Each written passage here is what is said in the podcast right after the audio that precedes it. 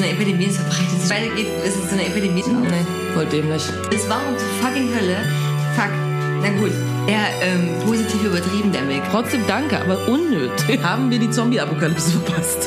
Ich bin mir nicht sicher, weil ich war so, und dann war da niemand. Und ich war so voll enttäuscht. Ja, für alle, die sich denken, was seid ihr für, für verfickte Klugscheißer-Pisserin? 20 war ein Jahr, besser war schon schon, ist am Start. Haben uns lang nicht mehr gehört. Wer hat diesmal die Welt zerstört? Was gibt's diesmal zu erzählen? Cutie und Brandy insistieren. Ich meine, Schon dumm.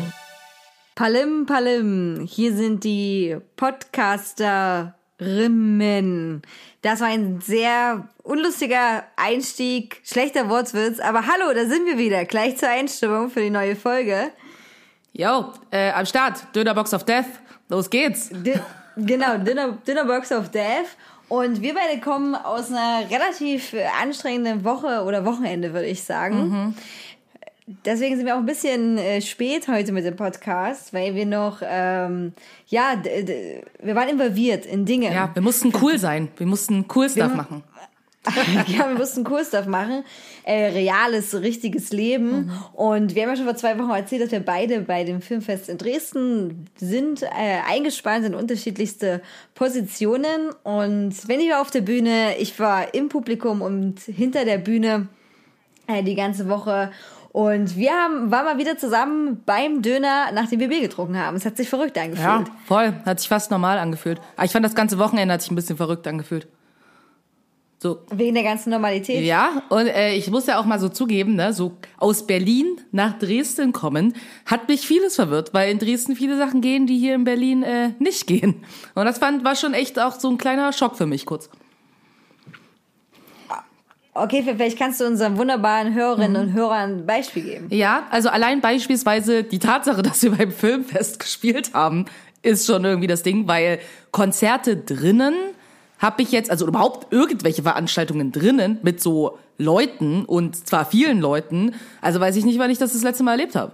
So, das fand ich schon krass, weil als ich da irgendwie so saß und gewartet habe und ich hatte ja gar keine, also wir hatten ja, ich wusste jetzt nicht so genau so, wie viele Leute da kommen. Ich dachte so, ach na ja und so und dann sind da verteilt ein paar Leute, aber das war ja einfach voll und ich war so, wow, okay, also wir machen jetzt hier so richtig so mit viele Leute und so mit ohne Maske und ich war so, wow, okay, krass, krass, krass, krass. Also es gibt's hier in Berlin jetzt so nicht. So, das fand ich schon mal krass. Und eine Party, wo Leute tanzen, weiß ich jetzt auch nicht, weil ich das das letzte Mal erlebt habe. So, ne? Und du kannst einfach so in Restaurants reingehen und du brauchst keinen Test oder irgendwas.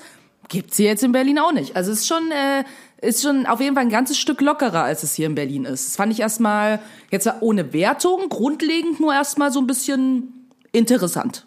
Sagen wir es mal so. Aber, aber ist in Berlin immer noch die Inzidenz so hoch? Ich habe das gar nicht Nee, nee. auf dem Schirm. Also wir haben ja, ich glaube, jetzt mal ein bisschen hochgegangen, wie es überall ein bisschen hochgegangen ist, aber ich glaube, wir sind bei 10 oder so. Wir sind jetzt die ganze Zeit auch so bei 6 und 7, also auch niedrig. Ne? Ja, also es hat sich schon surreal angefühlt, für, da muss ich dir schon recht geben. Ich glaube, mein surrealstes Moment ist immer noch, wenn Leute gemeinsam in Räumen sind und sich bewegen und dann keine Maske tragen. Mhm.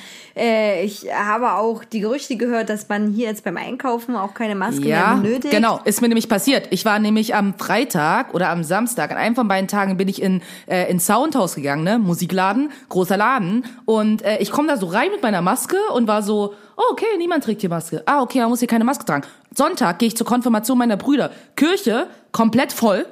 Ich komme da so rein mit Maske, niemand trägt eine Maske. Also, das fand ich schon krass.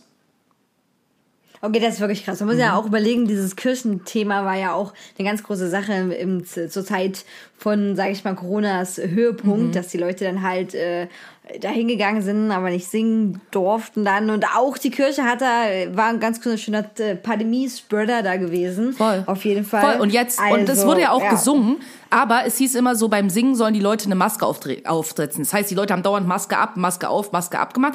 Aber total viele Leute haben auch ohne Maske gesungen. Also, just saying. Und dann denke ich mir halt so, bin ich halt die Egoistin, die ich bin. Weißt du, denke ich mir dann so, okay, also ich kann jetzt irgendwie mit 300 Leuten in der Kirche sitzen und Leute singen so ohne Maske, aber ich darf nicht auf eine Punkrock-Show gehen, wo eine Person in Mikro singt. Okay. Ich lasse das mal so stehen. so. Ja, ja, es ist auf jeden Fall äh, nicht richtig nachvollziehbar mehr. Also jetzt schon, also ganz weniger. Und vor, also mir geht es dann so, dass ich dann Leute so identifiziere als ähm, Querdenker teilweise. Also ne, zum Beispiel man, man geht dann, ich war letztens im Theater gewesen und ähm, genau kleine Vorstellung, äh, aber auch immer, immer wieder eine Vorstellung. Und da war auch so das Gebot vorne, ja, sie können jetzt hier Maske tragen, ne? Ähm, aber ist halt keine Maskenpflicht. Und, äh, und dann war ich so, nö, ich setze Maske auf und ich glaube, ich mache das auch noch weiterhin, vor allem beim Einkaufen. Äh, äh, ich wäre auch, also ich fand das mit der Maske beim Einkaufen auch super. Naja, egal, auf jeden Fall ist man, das bin ich, merke ich dann so, dass ich sofort scanne, wer trägt denn hier noch Maske, obwohl er nicht Maske tragen müsste, obwohl es aber gut wäre, wenn die Leute eine Maske tragen. Ja. Und äh, dann bin ich aber super suspicious sofort, weil ich denke, aha, aha, ja, wir tragen jetzt hier keine Maske oder was? Mhm. Weißt du, also ich drück, bin ganz ehrlich, ich drücke den Ste- Leuten den unbewusst sofort den Stempel auf. Äh, und ich glaube, beim Einkaufen ist es auch noch krasser, weil das so ein war am Anfang war ja auch Einkaufen das Ding, wo man die Maske von Anfang an oder sehr früh hat tragen müssen, Ja. ne, anders als in anderen Einrichtungen und so, äh, wo ich dann auch sofort super suspicious werde und denke, okay, aha, ne, ähm, also Weißt du schon, was ich meine? Mhm. Voll. Ne? Ich bin dann sofort, sofort so, okay, ah, du identifizierst dich wahrscheinlich als jemand, der sich von Anfang an so ein bisschen gegen die Maskenpflicht ausgesprochen hat. Ja. Ich denke, in einigen Veranstaltungsstätten oder in einigen Innenräumen kann ich das auch verstehen, auch wenn dann keine Maskenpflicht mehr ist. Mhm. Aber es gibt so, und das dazu gehört Einkaufen für mich dazu, Momente, wo man Leuten sehr extrem nah ist. Und es ist einfach beim Einkaufen, wenn Leute Obstgänge blockieren und Gemüsegänge blockieren und äh, man einfach nur seine Zucchini da rauskrabbeln will aus, äh, aus dem Ding. Und ja, also, also weiß ich nicht. Äh, Ja, das Ding ist halt, ich habe mich zum Beispiel, habe ich bei mir selber so bemerkt, so ähm, zum einen, ich habe es irgendwie auch als eine schöne Abwechslung empfunden, aber es war halt auch gleichzeitig irgendwie so dieses, ich habe das Gefühl, das ist nicht richtig und auch so dieses, ich habe mich fast so ein bisschen selber also gedrängt gefühlt, keine Maske zu tragen, weil wenn alle Leute um dich herum, wie in dieser Kirche, keine Maske tragen, dann ist es echt, also dann fühlst du dich ein bisschen weird, wenn du dann jetzt die Einzige bist, die eine Maske trägt, obwohl ich es für grundsätzlich sinnvoller halte, als jetzt halt da zu sitzen, bloß weil es alle machen. Also ich bin jetzt eher selten so die Person, die sich so zu so Sachen pressern lässt, aber da muss ich ehrlich sagen, dachte ich schon so, Leute gucken dich halt auch echt weird an. Ne? Also, Ja, was genau, genau, weil wahrscheinlich die genau andersrum so denken, oh mein Gott, krass, das sind solche Maskenfanatiker, ne, äh, würde ich jetzt einfach mal unterstellen. Und äh, also ja, Gruppenzwang oder diese Gruppenwirkung, das darf man auch nicht unterschätzen. Also das verstehe ich auch gut. Ich kann jetzt auch nicht sagen, wie lange ich da so ähm, Anführungszeichen stark bleibe oder ob man dann sowas macht, dass man halt mehr Abstand hält oder die Veranstaltungen eher meidet. Ich glaube, was vor allem dann sehr schwierig äh, wird, wenn das dann so in die, in die Richtung geht, dass man dann so mit gemeinsamen Freundeskreisen dann zum Beispiel auf eine Party will oder nicht will, wo man sagen muss, okay, äh, ja, jetzt muss ich mich für mich selber entscheiden, äh, gehe ich da hin und setze mich diesem Risiko potenziell aus oder meide ich sogar so eine Veranstaltung als Beispiel und sage, nee, da gehe ich nicht hin irgendwie. Ne? Also das fand ich auch am Wochenende, gab es ja danach auch ein kleines äh, Get-Together und so und äh, ja, da war das noch alles okay, aber wenn das so sein sollte, dass in ein paar Wochen, Monaten oder wie auch immer dann wirklich Clubs und Tanzen und wieder ohne Abstände, ne? Ja, aber diese Pseudo-Abstände, die werden ja noch so hochgehalten, ja, diese ja, 1,50 Meter. das macht doch niemand. Was?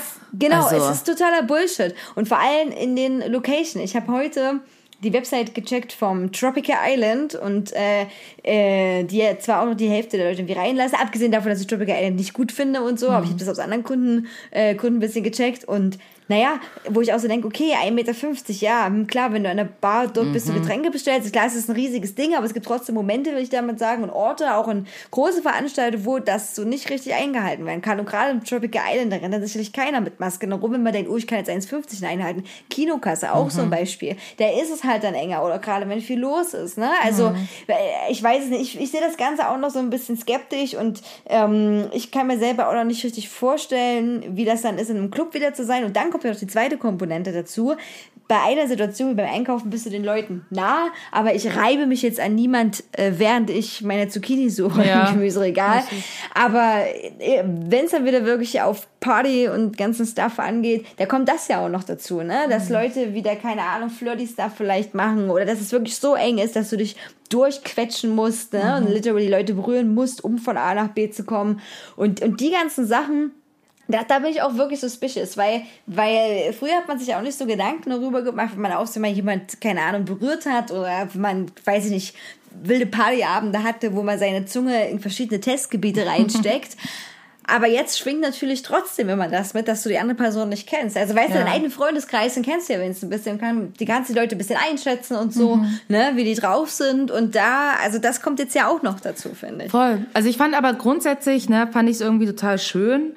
Ähm, halt auch die ganze Filmfestveranstaltung, irgendwie zumindestens das, was ich irgendwie mitbekommen habe, ähm, habe ich irgendwie auch als total schön empfunden. So, ne? Und nicht um das jetzt quasi so niederzureden. Es ist halt einfach nur, ja, dass es halt irgendwie so mit dazu kam, dass ich glaube ich, ich habe mich auch einfach nicht so darauf vorbereitet gefühlt, dass halt so ist. So, ne? Also ich habe mir das irgendwie ganz, in meinem Kopf hatte ich mir das ganz anders vorgestellt, so, ne? Also ich dachte echt so, von wegen, dass dann nur ganz wenige Leute reingelassen werden oder so und dass halt überall alle die ganze Zeit Maske tragen müssen und das war dann gar nicht so und ich meine, ist jetzt irgendwie nicht äh, quasi Schuld der VeranstalterInnen irgendwie, wenn das, wenn die Regelungen halt so sind, wie sie sind, so, dann kann man halt Dinge irgendwie so machen. Aber ja, es war schon, es war einfach erstmal überraschend auf jeden Fall, weil ich gar nicht damit gerechnet. Ich hatte mich jetzt, habe jetzt auch vorher nicht geguckt, wie sind die Regeln jetzt gerade in Dresden. Ich bin so davon ausgegangen, dass es schon so ähnlich sein wird wie hier. Aber ich meine, hier kannst du doch nicht mal ins Kino gehen, wenn ich mich richtig irgendwie erinnere. Also ja, deswegen fand ich schon spannend. Okay, das, das ist schon krass. Also weil Berlin und Dresden ja wirklich jetzt nicht so weit, so weit weg sind. Ja, wir werden sehen, was die nächsten, äh, die nächsten Wochen äh, bringen. Ja. Und wie war es ansonsten in der Kirche beim, beim Besuch im Gotteshaus? Ja, sehr witzig. Äh, Also, das war total geil, weil ich habe, meine Brüder hatten halt Konfirmation und ähm, ich habe meinen Vater erstens so vorher angerufen, war so, hab so gemeint, so schenkt man eigentlich sowas zur Konfirmation? Er so, ja schon. Und ich so, äh, okay, was wünschen die sich denn so? Weil der eine, das sind ja Zwillinge, meine Brüder, und da war halt irgendwie so, ja, ähm, genau. Also ich weiß, dass der eine halt gerne skatet. Und ich dachte so, cool, kann ich so ne aus dem Skateladen irgendwie einen Gutschein kaufen oder so, ist ja vielleicht cool. Und der andere, der investiert ja so in Aktien, ne, die sind 15, just saying. Aber okay. Ähm, und ich war so, hm, ja, keine Ahnung. Er hat ja gemeint, naja, die melden, die wünschen sich halt so Geld und dann können sie halt damit machen, was sie wollen. Dann war ich so, okay, dann gibt's Geld. So, ne, aber das war das erste, wo ich so dachte, wow, Dinge, die ich nicht weiß. So, man schenkt so Geld zur Konfirmation. Okay, gut, habe ich das jetzt auch gelernt. Und dann meinte mein Vater so, ja, die Veranstaltung, die geht so eine Stunde. Ja, genau. In Real Life ging die länger als zwei Stunden. Und ich kam da halt an, früh um 9.30 Uhr, warum auch immer man 9.30 Uhr das machen muss. Ähm, aber egal. Sitze da so nach vier Stunden Schlaf so und denke so, ja, eine Stunde ist vorbei. Ja, ich habe auch nichts gegessen. So, dann sitzen wir da zwei Stunden. Ich habe mega Hunger. So, oder einfach nur so, okay, es geht hier scheinbar noch ewig. Und dieser Pastor war auch einfach, dieser Pfarrer, war halt so witzig einfach. Also, der war jetzt, das war, der wollte jetzt nicht witzig sein. Ich fand's einfach nur witzig, weil er immer so, irgendwann so mal zwischendurch, und jetzt beten wir. Und dann war so, okay, so, ne? Und da wurde so gebetet. Ich dachte, das macht man so einmal, aber nee, wir haben das ungefähr so zehnmal gemacht. Und ich so, okay, ist eine Menge Beten hier. Ich dachte einfach, das ist so ein Zeremonieding. Und ich meine, war auch so, ne? Mit die mussten vorkommen und dann wurden, wurde denen irgendwie die Hand auf den Kopf gehalten und bla und so eine Sachen. Ähm, aber ich wusste jetzt nicht, dass wir hier die ganze Zeit irgendwas beten. Und dann kam der Punkt, wo ich so dachte, okay, jetzt geht's los. Ich dachte, wir sind hier in der, in der evangelischen Kirche. Das habe ich mich kurz ein bisschen wie beim Katholizismus gefühlt. War einfach, als wir dann so ein Ding gemacht haben, wo es so ging, so dass wir unsere Sünden quasi beichten und ich so, wie, wie, wie ich jetzt? So. Und dann, und dann so, okay, alles klar. Und dann war so Ruhe. Und dann sollten alle mal so in sich gehen und quasi innerlich ihre Sünden beichten. Ich war so, okay, ab nichts zu beichten, alles cool, so. Und dann halt irgendwie so, ne, so kleines Vater unser und so, ne. Und ich war so, äh, alles klar. Also das haben sie jetzt ein bisschen von der katholischen Kirche geklaut, ist mein Eindruck. Aber okay, ich wusste nicht, dass es so ein Beichtding auch bei den Evangeliern gibt, aber obviously. Ähm, Dinge, die ich nicht wusste. Also es war schon alles irgendwie sehr amüsant. Und dann finde ich es ja immer so lustig, das ist ja auch immer so bei so äh, Hochzeiten, evangelischen Hochzeiten oder so, ne? Das ist ja auch immer so. Dass es halt so Rituale gibt, wo einfach alle Leute dann so wissen, was man da macht. Und du bist so da und bist halt nicht, was man da macht. Dann bist du so, ah, okay, wir stehen auf. Okay, alles klar, okay, okay, wir stehen auf. Und dann so, ah, und jetzt setzen wir uns, woher wissen die Leute, dass wir uns jetzt hinsetzen? Und dann irgendwelche Sachen werden gesagt und dann wiederholt. Und dann sagen Leute irgendwas quasi, ne, so ein hin und her, so, ne, der, der Pfarrer sagt irgendwas und dann sagst du was zurück, was du natürlich wissen musst, was du dann zurück sagst. Und ich immer so, hä? Und dann mummeln ja auch alle immer so, dann halt das in der Kirche. Ich so, ich weiß nicht, was jetzt irgendjemand gerade gesagt hat. Was haben wir jetzt gerade gesagt? Worum ging's jetzt eigentlich? Ich war einfach nur so, wow, ich bin so uninformiert. Ich habe keine Ahnung, was man irgendwie so macht und so sagt. Und dieses Aufgestehe, Hingesetze, irgendwas Gesage. Ja, ich bin nicht so ganz hinterhergekommen.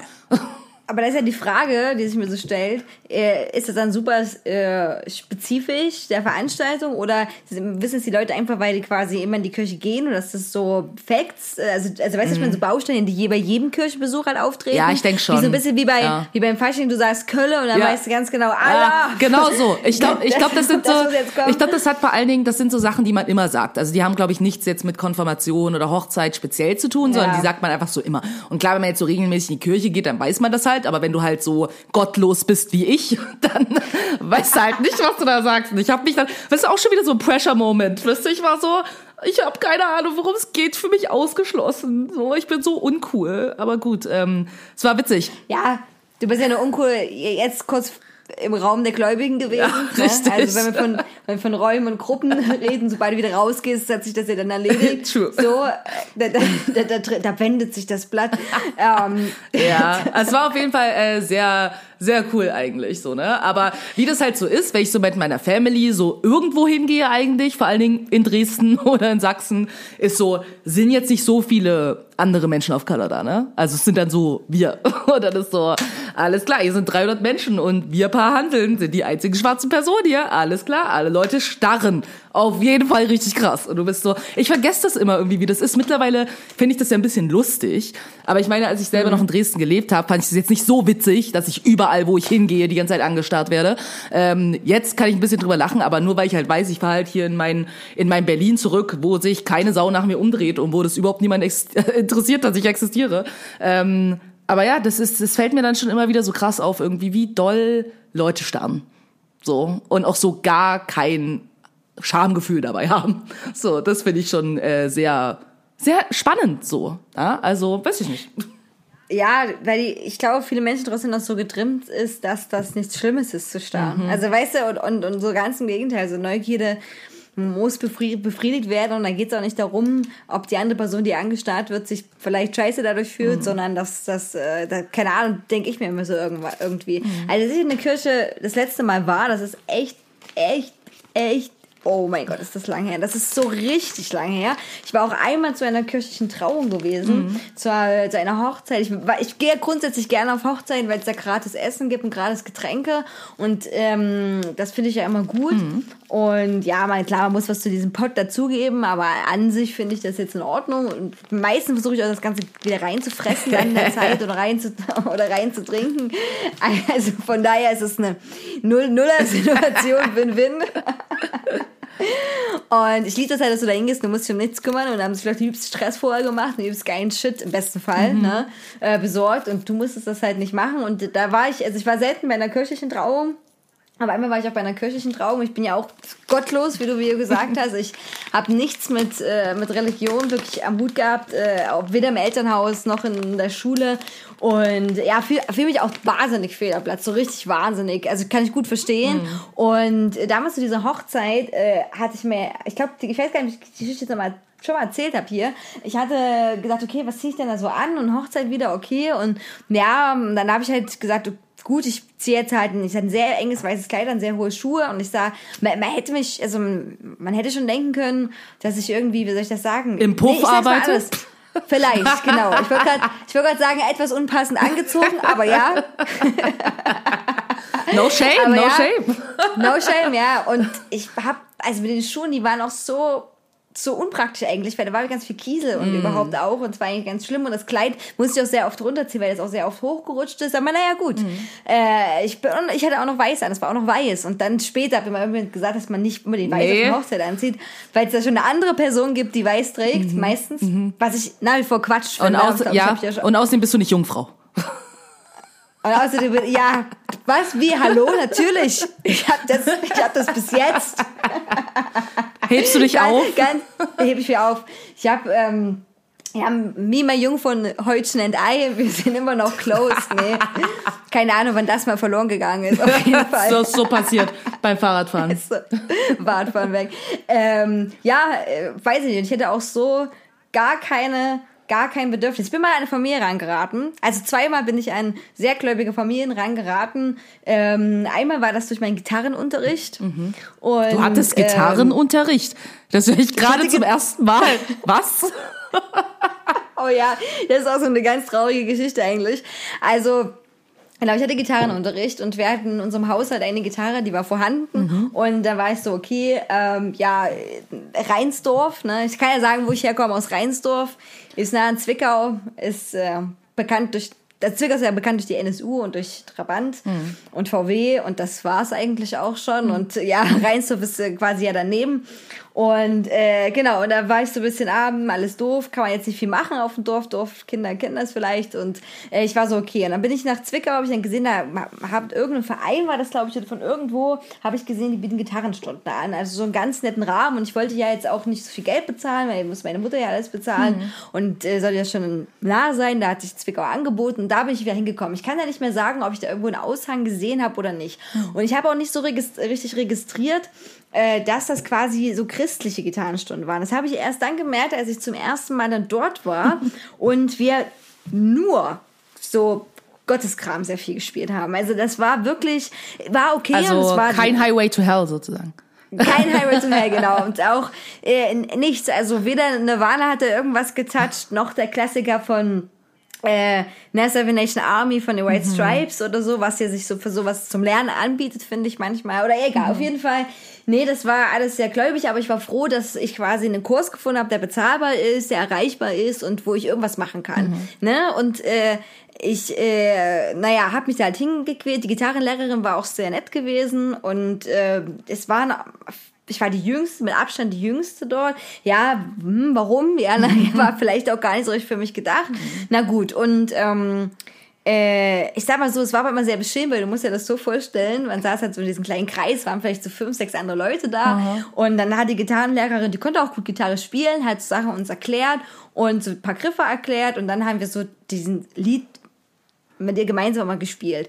Und das war halt furchtbar, weil die Gitarrenlehrerin quasi so einen guten Rhythmus oder gutes Gitarrenspiel beigesteuert hat und der Rest, das war wie so im Chor. Weißt du, was ich meine? Wenn die anderen so und es war eine ganz furchtbare Mischung. Und es war jetzt nicht so, dass, dass es so ein Einzelunterricht war, ne, wo jemand wirklich sich mit dir beschäftigt, dir das nochmal erklärt, ne, und du wirklich dich selber mal nur hörst. Ich sag mal so, ich konnte gut in der Gruppe untergehen. Und ich hatte, und ich habe sehr schlechtes ähm, Anschlag- und Rhythmusgefühl. Also ich konnte die Gitarre nicht richtig anschlagen. Weißt du, also dieses Hochschlagen ist mir total schwer gefallen Ja. wieder. Und, ähm, und dann kennst du ja meine Fingergröße. Die sind jetzt nicht die längsten. Nee. Und wenn ich mir jetzt so Kinder-Cutie vorstelle. Ja, genau, Kindercutie, die, also ich war schon so ein bisschen jugendlicher, so. Also aber Kind. ja, die, also Kind, genau. Es hat sich ja jetzt auch nicht so viel meine Körpergröße geändert zwischen, den letzten 20 Jahren.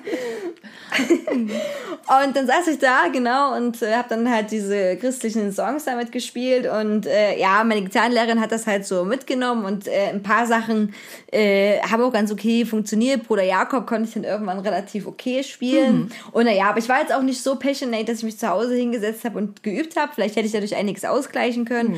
Aber das war, weiß ich, habe halt nicht so eine musikalische äh, Interesse, so, muss ich ganz ehrlich sagen. Ich wahnsinnig gerne Musik, aber so viel, dass ich dann so diesen Ehrgeiz hatte, naja. Und dann ähm, habe ich irgendwie, keine Ahnung, meine Gitarrenlehrerin hat da manchmal mit mir noch so ein bisschen geredet, weil ich war schon immer langsam im Zusammenpacken, war komischerweise oft immer die Letzte oder mein Bus kam manchmal später und so.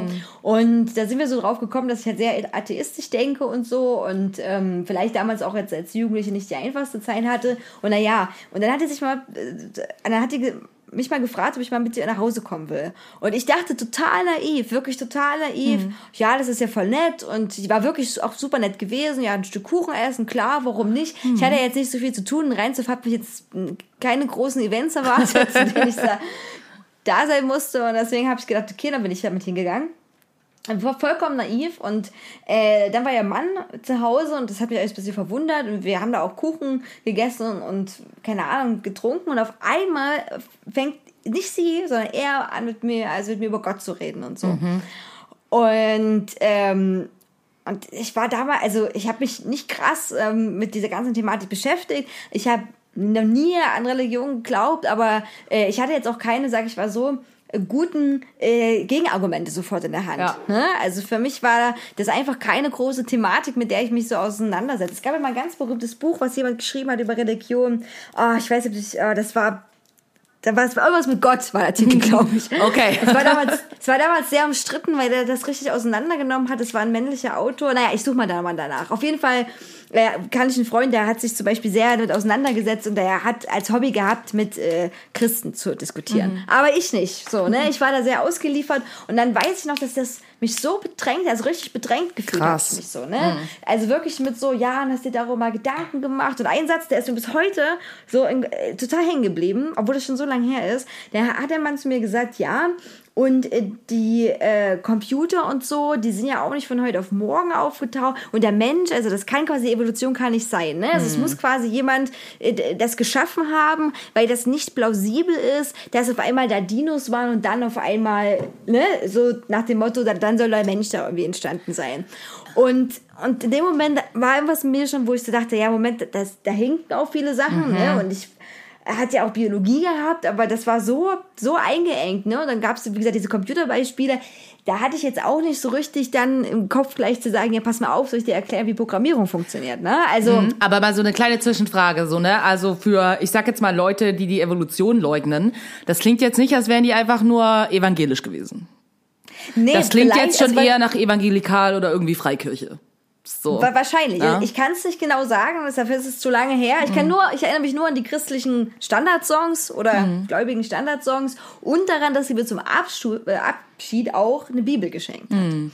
Und also, ne, aber inwiefern sich das, das hat ja nichts zu sagen. Ne? Ja. Das kann natürlich in alle Richtungen gehen, Voll. aber auf jeden Fall war das äh, sehr hm, radikal. Ich bin dann auch relativ, also als das Gespräch so so Wende genommen hat, bin ich dann auch relativ schnell dann wieder gegangen, ne, Bus zu Bus, bla bla bla. Und ich hatte dann auch nur wenige Gitarrenstunden, weil dieser Kurs zu Ende war. Das äh, war und dann gab es so ein Abschlusskonzert, was sehr armselig war in seiner ganzen ganzen Pracht und dann bin ich auch dann nie wieder hin, so weil mich das auch sehr mm, verstört hat Ja. und ich dann immer noch keine Bock mehr hatte, so chr- christliche Songs zu spielen, weil das war jetzt nicht meine Musikrichtung gewesen, hat mich auch nicht interessiert. Ja, aber es waren so wenige Berührungen mit der Kirche, die ich hatte und das war eine davon. So. Was spannend ist, ist, dass bei der Konfirmation von meinen Brüdern, ähm, die haben jetzt einen Paten. Also ich glaube, einen Paten kriegst du ja eigentlich zur, also wenn du getauft wirst, aber egal, sie haben jetzt einen. Es ist äh, so ein sehr enger Freund von meinem Vater. Und der war selber, wenn ich mich richtig erinnere, ähm, auch mal Pfarrer für eine Zeit lang. Aber der hat Theologie studiert, so, ne? Mittlerweile arbeitet der, glaube ich, an der Volkshochschule und so und irgendwas zu Theologie.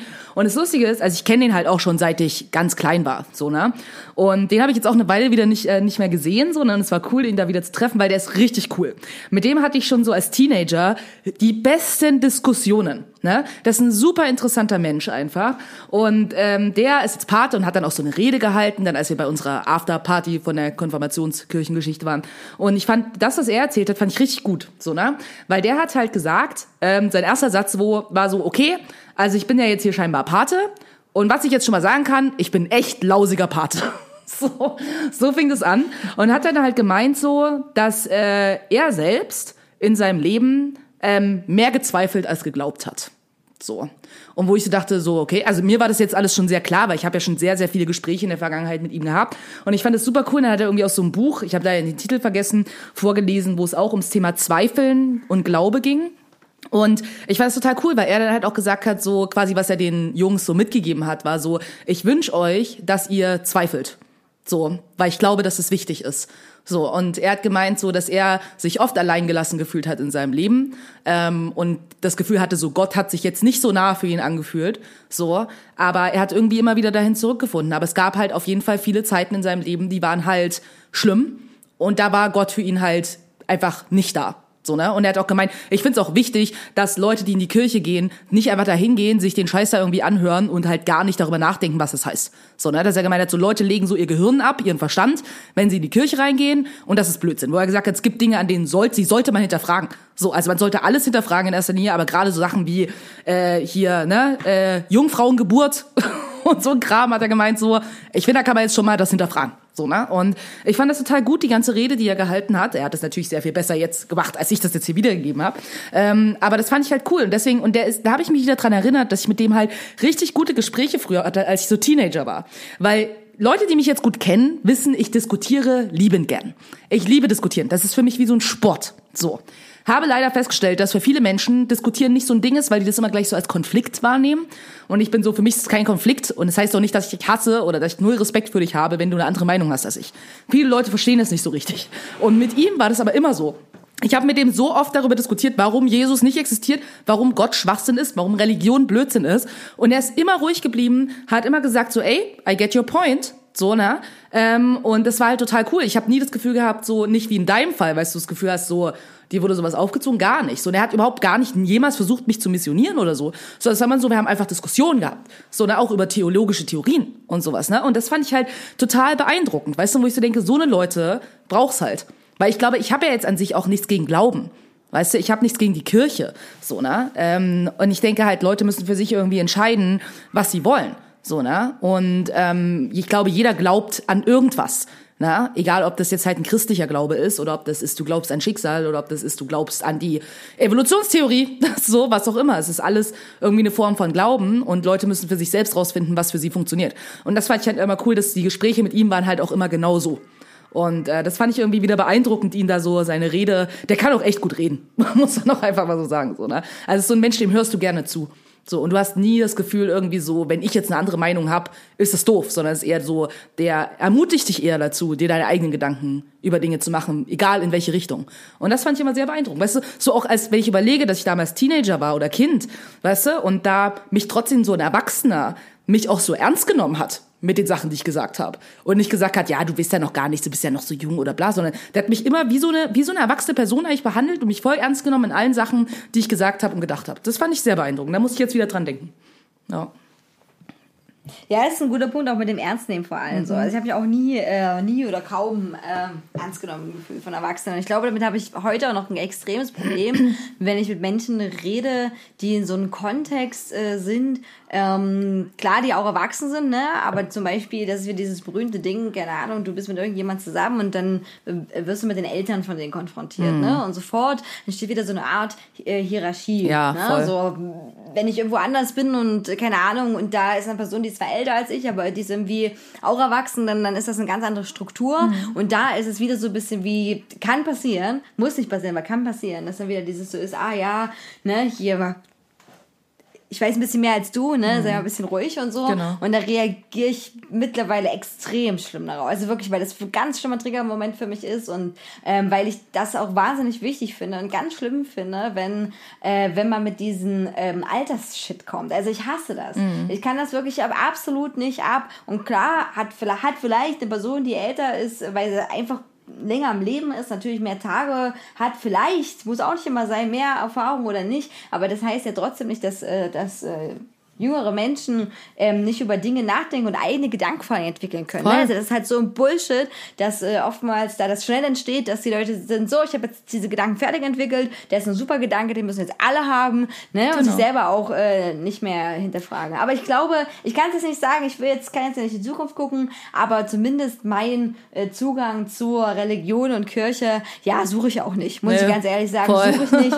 Da, da ist irgendwie, Ja. ähm, ich, finde ich immer, naja, ich finde es okay, klar, ich habe wirklich, soll, soll, man, soll man machen, aber gerade die Kirche als Institution, was ja aber jetzt sehr viele Gläubige mittlerweile machen, als Institution generell in Frage zu stellen, ne? Ja, absolut. Äh, Das halte ich für sinnvoll und äh, unabdingbar, dass man das macht, wenn man einer Religion da angehört. Äh, ja, aber ansonsten, ich meine, es gibt auch Leute, die so an krassen Mischmasch glauben von ganz vielen Dingen und sozusagen sich so ein bisschen wie so die Fre Ferrero äh, Box, die es manchmal gibt, so das Beste rauspicken äh, aus allen und äh, ja, das kann eigentlich warum auch nicht. Ich meine, mein, keine Ahnung, irgendwer hat sich auch so eine Religion mal, mal ausgedacht und gesagt, so, das beinhaltet das jetzt und Voll. Und ich meine, Querdenken ist auch eine Form von Glauben, weißt du? Aber ich denke halt eben alles eine Form von Glauben. Was ich äh, noch vielleicht kurz irgendwie dazu sagen äh, wollte, ist, ich habe mich in letzter Zeit äh, versucht, ein bisschen mehr auseinanderzusetzen mit der Yoruba-Kultur, aus der ja auch mein Name stammt. Und ähm, mein Vater ist immer so ein schlechter Ansprechpartner, weil der weiß immer nichts. So. Und du denkst so, hä, ist deine Kultur? So kannst du mir nicht irgendwas dazu erzählen? So, der immer so fragt deine Tante. Und ich so, okay, gut, ähm, cool, keine Hilfe. Ähm, und genau, hab Hallo Google. und ja, habe ich gemacht, habe ich Dinge gegoogelt und ohne Mist, ich habe was richtig, ich habe zwei richtig coole Fakten äh, rausgefunden, ähm, wo es um die Yoruba-Religion ging. Und da dachte ich so, ich ne, ich als irgendwie so voll Atheistin und ich glaube nicht an irgendeinen Gott und an irgendwas, finde aber die äh, quasi die Sachen, an die die quasi glauben, super spannend, weil Punkt eins ist, dass sie, ähm, das hat mich total angesprochen, ist, dass sie quasi glauben, dass wenn du äh, stirbst, dass du wiedergeboren wirst. Also ähnlich wie im Buddhismus, bloß genau andersrum. Also im Buddhismus ist es ja so, du wirst halt nicht wiedergeboren, wenn du ein guter Mensch warst, ne? weil dann kommst du ja hier ins Paradies, so, ne? So in der Art und Weise. Und wenn du ein Scheißmensch bist, dann wirst du halt auch scheiße wiedergeboren, um es mal so zu sagen.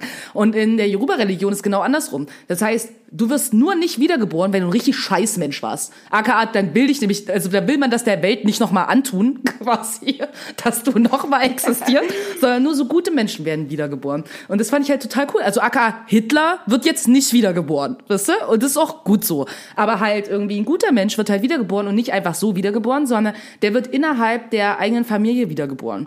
Und das hat mich ja total angesprochen, weil meine Großmutter ist ja gestorben ein halbes Jahr, nachdem ich geboren bin. Und ähm, meine Familie in Benin, als sie mich ja das erste Mal gesehen haben, als ich ausgewachsen war, sozusagen mit 17, haben die sich ja alle total erschrocken, als sie mich gesehen haben, weil die hatten mich davor schon ein paar Jahre nicht mehr gesehen. Und mein, also die haben mich echt angeguckt, als hätten die einen Geist gesehen. Und es war halt echt einfach so, die sagen, du siehst exakt aus wie deine Großmutter. Du siehst aus wie sie, du redest wie sie, deine Mik- Mimik und Gestik ist wie sie. Und die waren halt alle so, das, das, du, du bist sie, quasi. Und ich fand das halt total Krass. abgefahren, so, ne? Und da hab ich auch meinen Vater gefragt, weil ich dachte so, hä, ist dir das nicht aufgefallen? Er so, nee, also ich sehe hier gar keine Ähnlichkeit. so. Aber offensichtlich äh, gibt es da wohl eine Ähnlichkeit, wo ich dachte, okay, vielleicht irgendwie lebt, also ich finde diese Vorstellung einfach schön, weißt du, mir so zu denken, vielleicht, weil ich so wenig, weil ich sie ja nie kennengelernt habe, weißt du? Und dann denke ich so, okay, vielleicht lebt da irgendwas von ihr einfach in mir weiter. Und dass so Dinge weitergegeben werden innerhalb von Familie, das muss ja jetzt auch nicht immer eine Glaubensgeschichte sein, so, ne? Du übernimmst ja auch Dinge irgendwie, die in der Familie weitergegeben werden, so, ne? Und das fand ich irgendwie schön. Und das andere fand ich halt total cool, ähm, war, ist diese Vorstellung, dass bevor du geboren wirst, und das ist keine Frage von irgendeinem Gott oder so, ne? Aber bevor du geboren wirst, suchst, also entscheidest du darüber, wie dein Leben verlaufen wird. Also du bist quasi so, wie bei, hast du Soul geguckt, diesen äh, Film, den neuen Pixar-Film? Egal. Da sind ja auch so kleine Lichtkugeln quasi da irgendwo im Himmel, die dann irgendwie auf die Erde fallen, quasi. Ja. Ne? Und ähm, die ja quasi äh, dann so gucken, wo sie hinfallen und was da passiert. Und es ist so ein bisschen so, dass bevor du geboren wirst, entscheidest du über dein Schicksal. Also es ist quasi, du entscheidest schon, wie du lebst, wen du liebst, wie du stirbst und wann du stirbst. Also all diese Dinge sind quasi vorher entschieden und es ist nicht so, dass würde irgendeine Gottfigur darüber entscheiden, sondern du entscheidest das. So, und dann kommst du quasi auf die Erde und vergisst das aber. Also quasi durch die Geburt vergisst du all diese Sachen, die eigentlich schon feststanden. Und dann bist du den Rest deines Lebens quasi auf der Suche herauszufinden, was du hier eigentlich machst auf dieser Welt. Okay, wow, also ich habe quasi so eine Geburtsdemenz. Ja, du hast eine Geburtsdemenz, genau. Und bin die Basically. ganze Zeit nur auf der Suche, was ich schon mal, Ja, also was du eigentlich schon, mal beschlossen genau, habe. eigentlich was du schon weißt, was passiert. So. Okay. Fand ich ziemlich ja, cool. Es, es, ist cool. Ja, es ist cool, aber es ist irgendwie kein befriedigender Gedanke. Das, dass man sich die ganze Zeit fragt, fuck, was hat meine scheiß Vergangenheits-Ich denn bei dem Shit denn eigentlich Ja, gedacht? aber ich denke, weißt du, das Ding ist, warum ich das ansprechend finde, ist, dass ich glaube, dass Menschen so in ihrem Leben ja immer irgendwie auf der Suche sind. Weißt du, du suchst doch immer irgendwie danach mit, wer du, allein dieses, wer bin, wer, wer bin ich? Wer will ich sein? Weißt du, was glaube ich irgendwie, was ich mit meinem Leben machen soll? Weißt du, wo, wo mein Weg hingeht? Das ist ja ganz normal, dass Menschen sich so fühlen. Und zwar ihr ganzes Leben lang. Und wenn man das quasi so, ne, wie sich Menschen immer durch Religion versucht haben, Dinge zu erklären, ist das quasi die Yoruba-Art und Weise, das zu erklären. Dass du es nämlich eigentlich schon weißt. So, aber du hast es halt vergessen und versuchst es wiederzufinden. Ich dachte, das war voll die schöne Analogie irgendwie. Das fand ich irgendwie schön, dass halt nicht so ist, so Gott hat über dich irgendwas entschieden oder irgendjemand hat irgendwas, sondern es liegt quasi in deiner Hand, weil du für dich das vorher schon mal entschieden hast.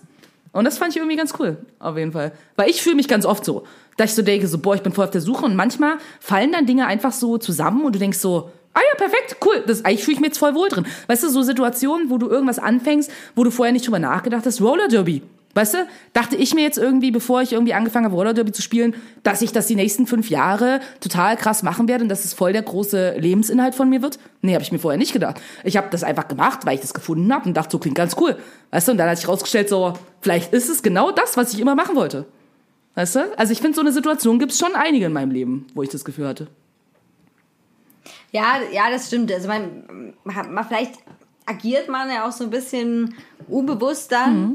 Äh, nach, natürlich, natürlich immer auf diese Antwort, äh, auf diese Suche danach. Und meistens ist es vielleicht auch so, dadurch, dass man Dinge dann anfängt, über die man sich keine Gedanken gemacht hat, dass es auch nicht schlimm wäre, wenn die dann scheitern. Ne? Ja, also wenn du jetzt, genau. wenn du jetzt äh, sagen würdest, okay, ich finde darin die Antwort auf meine Suche, mit bleiben wir beim Beispiel Derby, Mhm. und äh, dann ist es das nicht, dann ist natürlich die Enttäuschung groß. Genauso wie, weiß ich nicht, Leute, ist vielleicht auch ein Beispiel, wo mehr Leu Leute sich so äh, wiederfinden. Äh, Studium, Mhm. ja. Du beginnst was danach und denkst, wow, okay, that's my, that's the spirit. Ich werde jetzt krasse Kunsthistorikerin Mhm. oder keine Ahnung oder irgendwie sowas. Und äh, ja, dann merken, ich denke, sehr, sehr viele Menschen haben im Laufe ihres Studiums dann gemerkt, okay, nee. Voll. Und dann, war- dann war vielleicht die Enttäuschung wirklich da, weil, weil wenn man gedacht hat, ja, das ist jetzt die Antwort Mhm. auf das, was ich in meinem Leben mache und das gibt mir das vor. Und bei den Sachen, die uns durch Zufall unser Leben so Mhm. schlittern, da sind wir halt eher positiver davon überrascht, weil wir diese Grunderwartung gar nicht Und weißt du aber, guck mal, man kann das jetzt quasi auch immer, wenn ich, wenn ich quasi weiterhin in diesem Beispiel agieren,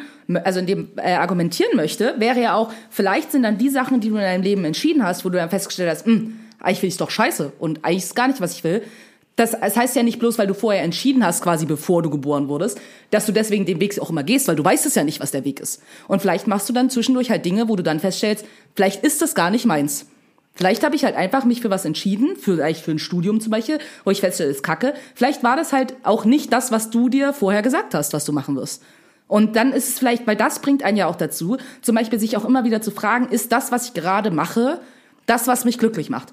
Habe ich damit gutes Gefühl mit dem, was ich gerade mache? Und wenn du quasi in dieser Yoruba-Religion denkst und merkst so, nee, eigentlich fühle ich mich voll scheiße damit, nee, eigentlich finde ich es voll langweilig und nee, eigentlich habe ich gar keinen Bock darauf, dann kommst du vielleicht darauf, quasi dir zu sagen, na dann lass ich's vielleicht und mach, such lieber das, was wirklich das ist, was ich machen will. Verstehst du so ein bisschen, wie ich meine? Ich glaube, das, das kann man so positiv für sich sehen. Das ist nicht so, du wirst ja wahrscheinlich nicht irgendwie, bevor du geboren wirst, du da gesessen haben und gesagt haben, boah, ich mache auf jeden Fall drei Studienabschlüsse, die ich voll kacke fand und mit denen ich nie was in meinem Leben anfangen will. Aber das ist auf jeden Fall das, was ich machen will. Nee, du denkst dir wahrscheinlich, boah, ich mache irgendwie diese coole Ausbildung, so, die ich total machen will und es wird total großartig. Aber du musst vielleicht erst den Weg dahin finden, weil du halt dreimal falsch abgebogen bist, weil du dachtest, das wäre der Weg und stellst fest, so, nee, eigentlich ist alles kacke. Aber das, aber das wirft eine interessante These auf. Das würde ja nämlich bedeuten, dass, äh, dass dann du als, äh, als kugelige, animierte Seele aus dem Film Souls, Ja. den ich noch nicht, noch nicht gesehen habe, dass du dann weißt, was du aber eigentlich machen willst. Und kommen dann nur die Seelen zurück auf die Erde, die wissen, was für ein Leben sie machen wollen, nicht machen wollen. Die ganzen anderen, die es vielleicht nicht wissen, ja, schwören dann weiter im Nirgendwo rum. Ist halt auch so eine Frage. Oder, oder, oder sind dann halt einfach so raus. Ja, die, aus dem ganzen Game. genau, die müssen brauchen vielleicht noch eine Weile, um sich zu entscheiden. Weißt du, was sie machen wollen. Wenn du und vielleicht kommst du aber auch auf die Welt und bist unentschieden und dann wird dein Leben voll Kacke, weil du eigentlich die ganze Zeit nur rumrennst und denkst so, eigentlich finde ich alles Kacke. Weißt du, ich meine, so Menschen gibt's ja auch. So von daher, vielleicht kommst du trotzdem auf die Welt, aber hast halt verpasst, dir vorher mal eine Platte zu machen darüber, was du eigentlich in deinem Leben machen willst. So, das ist dann halt dumm. Also ja, weil, weil ich würde jetzt nicht unbedingt so denken, dass viele Leute äh, oder einige Leute vielleicht denken, oh, ich komme zurück und dann verliere ich meine Familie bei einem tragischen Schicksal. Also das, also Mhm. Das ne, stimmt. das ist irgendwie. Voll. Und ich, äh, absolut. ja. Aber ich denke zum Beispiel auch, ne, und das ist jetzt so, jetzt sind wir in so einem philosophischen Ding drin natürlich, ne, aber ich denke auch, dass gerade sowas wie Schmerz und Verlust und all diese Dinge, die sind halt schlimm. Und ich glaube, das ist halt auch für viele Menschen, die jetzt in, an die christliche Religion glauben oder sowas, ne, dass die sich dann immer, das sind die Sachen, wo du zweifelst, wo du denkst, so Gott, warum tust du mir das an? So, ne? Ich denke, du bist ein gnädiger Gott, Bullshit, so, ne? Aber ich glaube, dass es mehr so ist, dass halt Leid halt auch zum Leben dazugehört und dass es dich ja auch formt. So scheiße das ist und so traurig das ist, jemanden zu verlieren, so ne, ist es halt einfach auch das, ein Teil des Lebens und es ja auch, es ist ja auch immer eine Herausforderung. Es ist eine Herausforderung, irgendwie mit diesem Schmerz umzugehen, damit danach etwas kommen kann, so, ne, wo du auch wieder Freude empfinden kannst. Und damit, da machst du ja ganz viel Arbeit irgendwie an dir selbst, um an diesen Punkt zu kommen. Und manchmal kommt man an diesen Punkt nie. Und das heißt nicht, dass man versagt hat oder so. das ist, man hat es halt eben nicht geschafft, so. Aber ich glaube, dass wenn man das schafft, solche tragischen Dinge irgendwie auch zu überwinden, dass man daran auch wächst. So scheiße das auch klingt in der Situation, wo man sich ja scheiße fühlt und denkt so, nee, mir geht's einfach nur kacke, ich vermisse diese Person und nee, ich habe überhaupt gar keinen Bock, dass mein Leben irgendwie wieder toll wird. So, ne? Aber ich glaube doch in vielen Fällen, so arbeiten ja auch viele Sachen, ne, wenn es um Therapie geht oder wenn es, ne, dass man irgendwie auch anfängt, irgendwie Dinge auch nochmal anders zu betrachten ne? und zu sehen irgendwie, dass dann das auch noch ein Leben danach gibt. Und das sind ja alles Challenges im Leben und da kommt ja niemand dran vorbei. Klar, nicht jeder verliert seine Familie in einem tragischen Unfall, aber jeder wird Schmerz in seinem Leben erleiden. Das ist unvermeidbar. Das ist unvermeidbar, da gebe ich dir recht, aber ich muss dir ein bisschen widersprechen, dass aus diesem Schmerz dann mal was Gutes entsteht. Ich glaube, bei aus ganz, ganz viel Schmerz, der passiert, äh, hat tatsächlich, äh, also ist eine schöne Vorstellung, dass du daraus wieder was schaffst und Kraft schöpfst und vielleicht lernst mit diesem Schmerz zu leben, weil weg geht dann in selten, seltensten Fällen. Äh, Das muss man, muss man auch wieder sagen. Natürlich. Ähm, aber ich, ich glaube trotzdem daran, dass sehr, sehr, oder ich weiß das auch von einigen Fällen, dass Menschen wirklich daran zerbrechen Ja. und ihr eigenes Leben und das und das wiederum führt oft zu einem Dominoeffekt und anderer Menschen dann noch mehr mit Schmerz erfüllt ist als es vorher war und dass das oft dann auch zu einem sehr schlimmen Ende führen kann. Ja, also dieser das stimmt. dieser dieser Grundgedanke, also mir gefällt eigentlich, wenn man jetzt schon in der Philosophie, ihr merkt schon, Dönerbox of Death Ja, ist ein sehr philosophischer, äh, philosophischer Podcast heute. Mhm. Mir gefällt eigentlich, was auch diese ganze Glaubensanrichtung ausgeht, so ein bisschen ähm, der Hedonismus immer sehr gut. Mhm. Weil ich finde, der Hedonismus passt auch zu unserem kapitalistischen Zusammenleben Mhm. und zum Mensch an sich. Ne, äh, sehr gut und mir gefällt nicht alles so vom Hedonismus, aber eine These, über die muss ich sehr oft immer nachdenken in dem Zusammenhang und es geht im Hedonismus hier grundsätzlich erstmal darum, Schmerz für sich selbst zu vermeiden. Mhm. Und äh, das kann man jetzt auch so finden und sagen, boah, das ist ja voll egoistisch und so. Ja, ist es. Ich glaube, es ist mal aus- unmöglich. Das glaube ich. es ist auch unmöglich, das stimmt, aber Mhm. den so gering wie möglich zu halten, ne? zu vermeiden in allen Fällen, wo es möglich ist. Und ähm, äh, und das ist, finde ich, aber auch wiederum, kann man sagen, eine Art von Selbstschutz und nachvollziehbar. Mhm. Ja. Und, äh, und ich glaube auch, dass das, äh, dass man das sicherlich auch unbewusst anstrebt. Die, niemand ist sag ich mal, super geil, so Schmerz zu erleiden und so, das ist, das ist ja auch nie, nie was Schönes, Nee. der ist ja was Besseres daraus entstehen kann, aber Schmerz ist eben Schmerz. Ja. Und aber dieser hedonistische Gedanke dahinter, ähm, um den Bogen zu meiner Auffassung dazu zu spannen, dass du einfach sagst, okay, äh, ich muss es, ich muss es auch irgendwie vermeiden, weil wenn ich es nicht versuche zu vermeiden, zerbreche ich auch mit vielleicht daran. Ja. Und das kannst du nicht immer beeinflussen, da gebe ich dir recht. Ähm, Wäre ganz fast nie eigentlich, aber trotzdem dieser Grundgedanke, den finde ich jetzt mittlerweile aber sehr nachvollziehbar, muss ich ganz ehrlich sagen. Und, und das ist ja auch so ein bisschen ähm, die Sache, wenn Menschen so durchs Leben gehen und was mich so ein bisschen nochmal aufregt, äh, dann auch nach, bei dieser Suche, dass sie nach dem Glück suchen. Ne?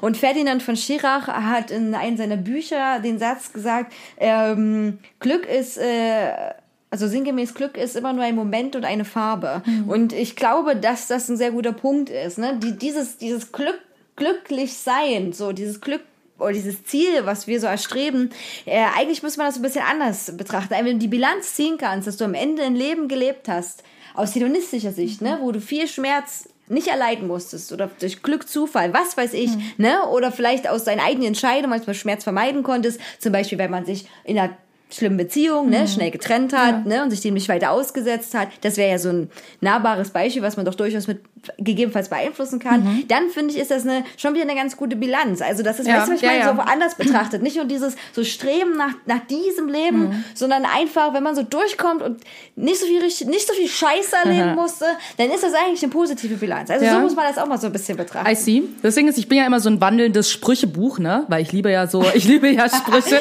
und mir fällt halt. Und da hast du kein, hast du kein Poesiealbum. Nee, hab ich nicht. Vielleicht sollte ich, vielleicht sollte ich mal selber eins anfangen zu schreiben. Aber nee, ich habe mal so einen Spruch gelesen, den ich gerade sehr passend für die Situation finde, weil man kann es auch anders sehen, ne? Und es ist so, ich kann es jetzt nur auf Englisch wiedergeben, weil auf Deutsch klingt klingt's komisch. Aber der Spruch war quasi, habe ich auch in der Zeit gelesen, irgendwie, als ich selber mich auch richtig schlimm gefühlt habe, ne, war so: Maybe life is not about avoiding the bruises, but like show them off proud to show to show that we showed up for it that we showed up for life. Ne? Also dass es halt darum geht, eben nicht einfach nur zu versuchen, Schmerz zu vermeiden, sondern dass es auch einfach ein Teil von Leben ist. Das gehört halt dazu. Und im Endeffekt kommst du nicht durch dieses Leben, ohne Scheiße zu erleben. Das wird halt immer so sein.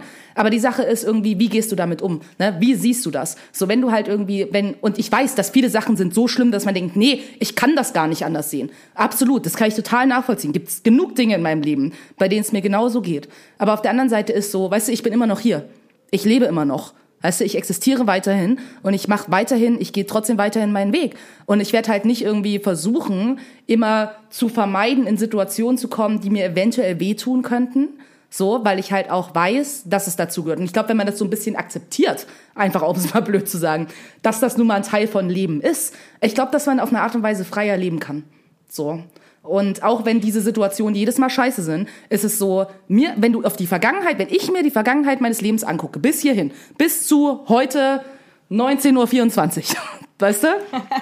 Ja. Dann denke ich mir so, ich bin durch so viel Scheiße gegangen und ich bin immer noch hier. Ich habe all diese Scheißsituationen, wo ich dachte, ich würde das nicht schaffen, ich würde das nicht überleben, das ist zu schlimm. Ich habe die überlebt. Und ich bin noch hier. Und das heißt nicht, dass es für jede Person so ist. Es gibt genug Menschen, die zerbrechen, da gebe ich total recht. So, ne? Aber ich kann ja nur für mich, ne, egoistisch sagen, für mich hatte, ich bin überall irgendwie durchgekommen.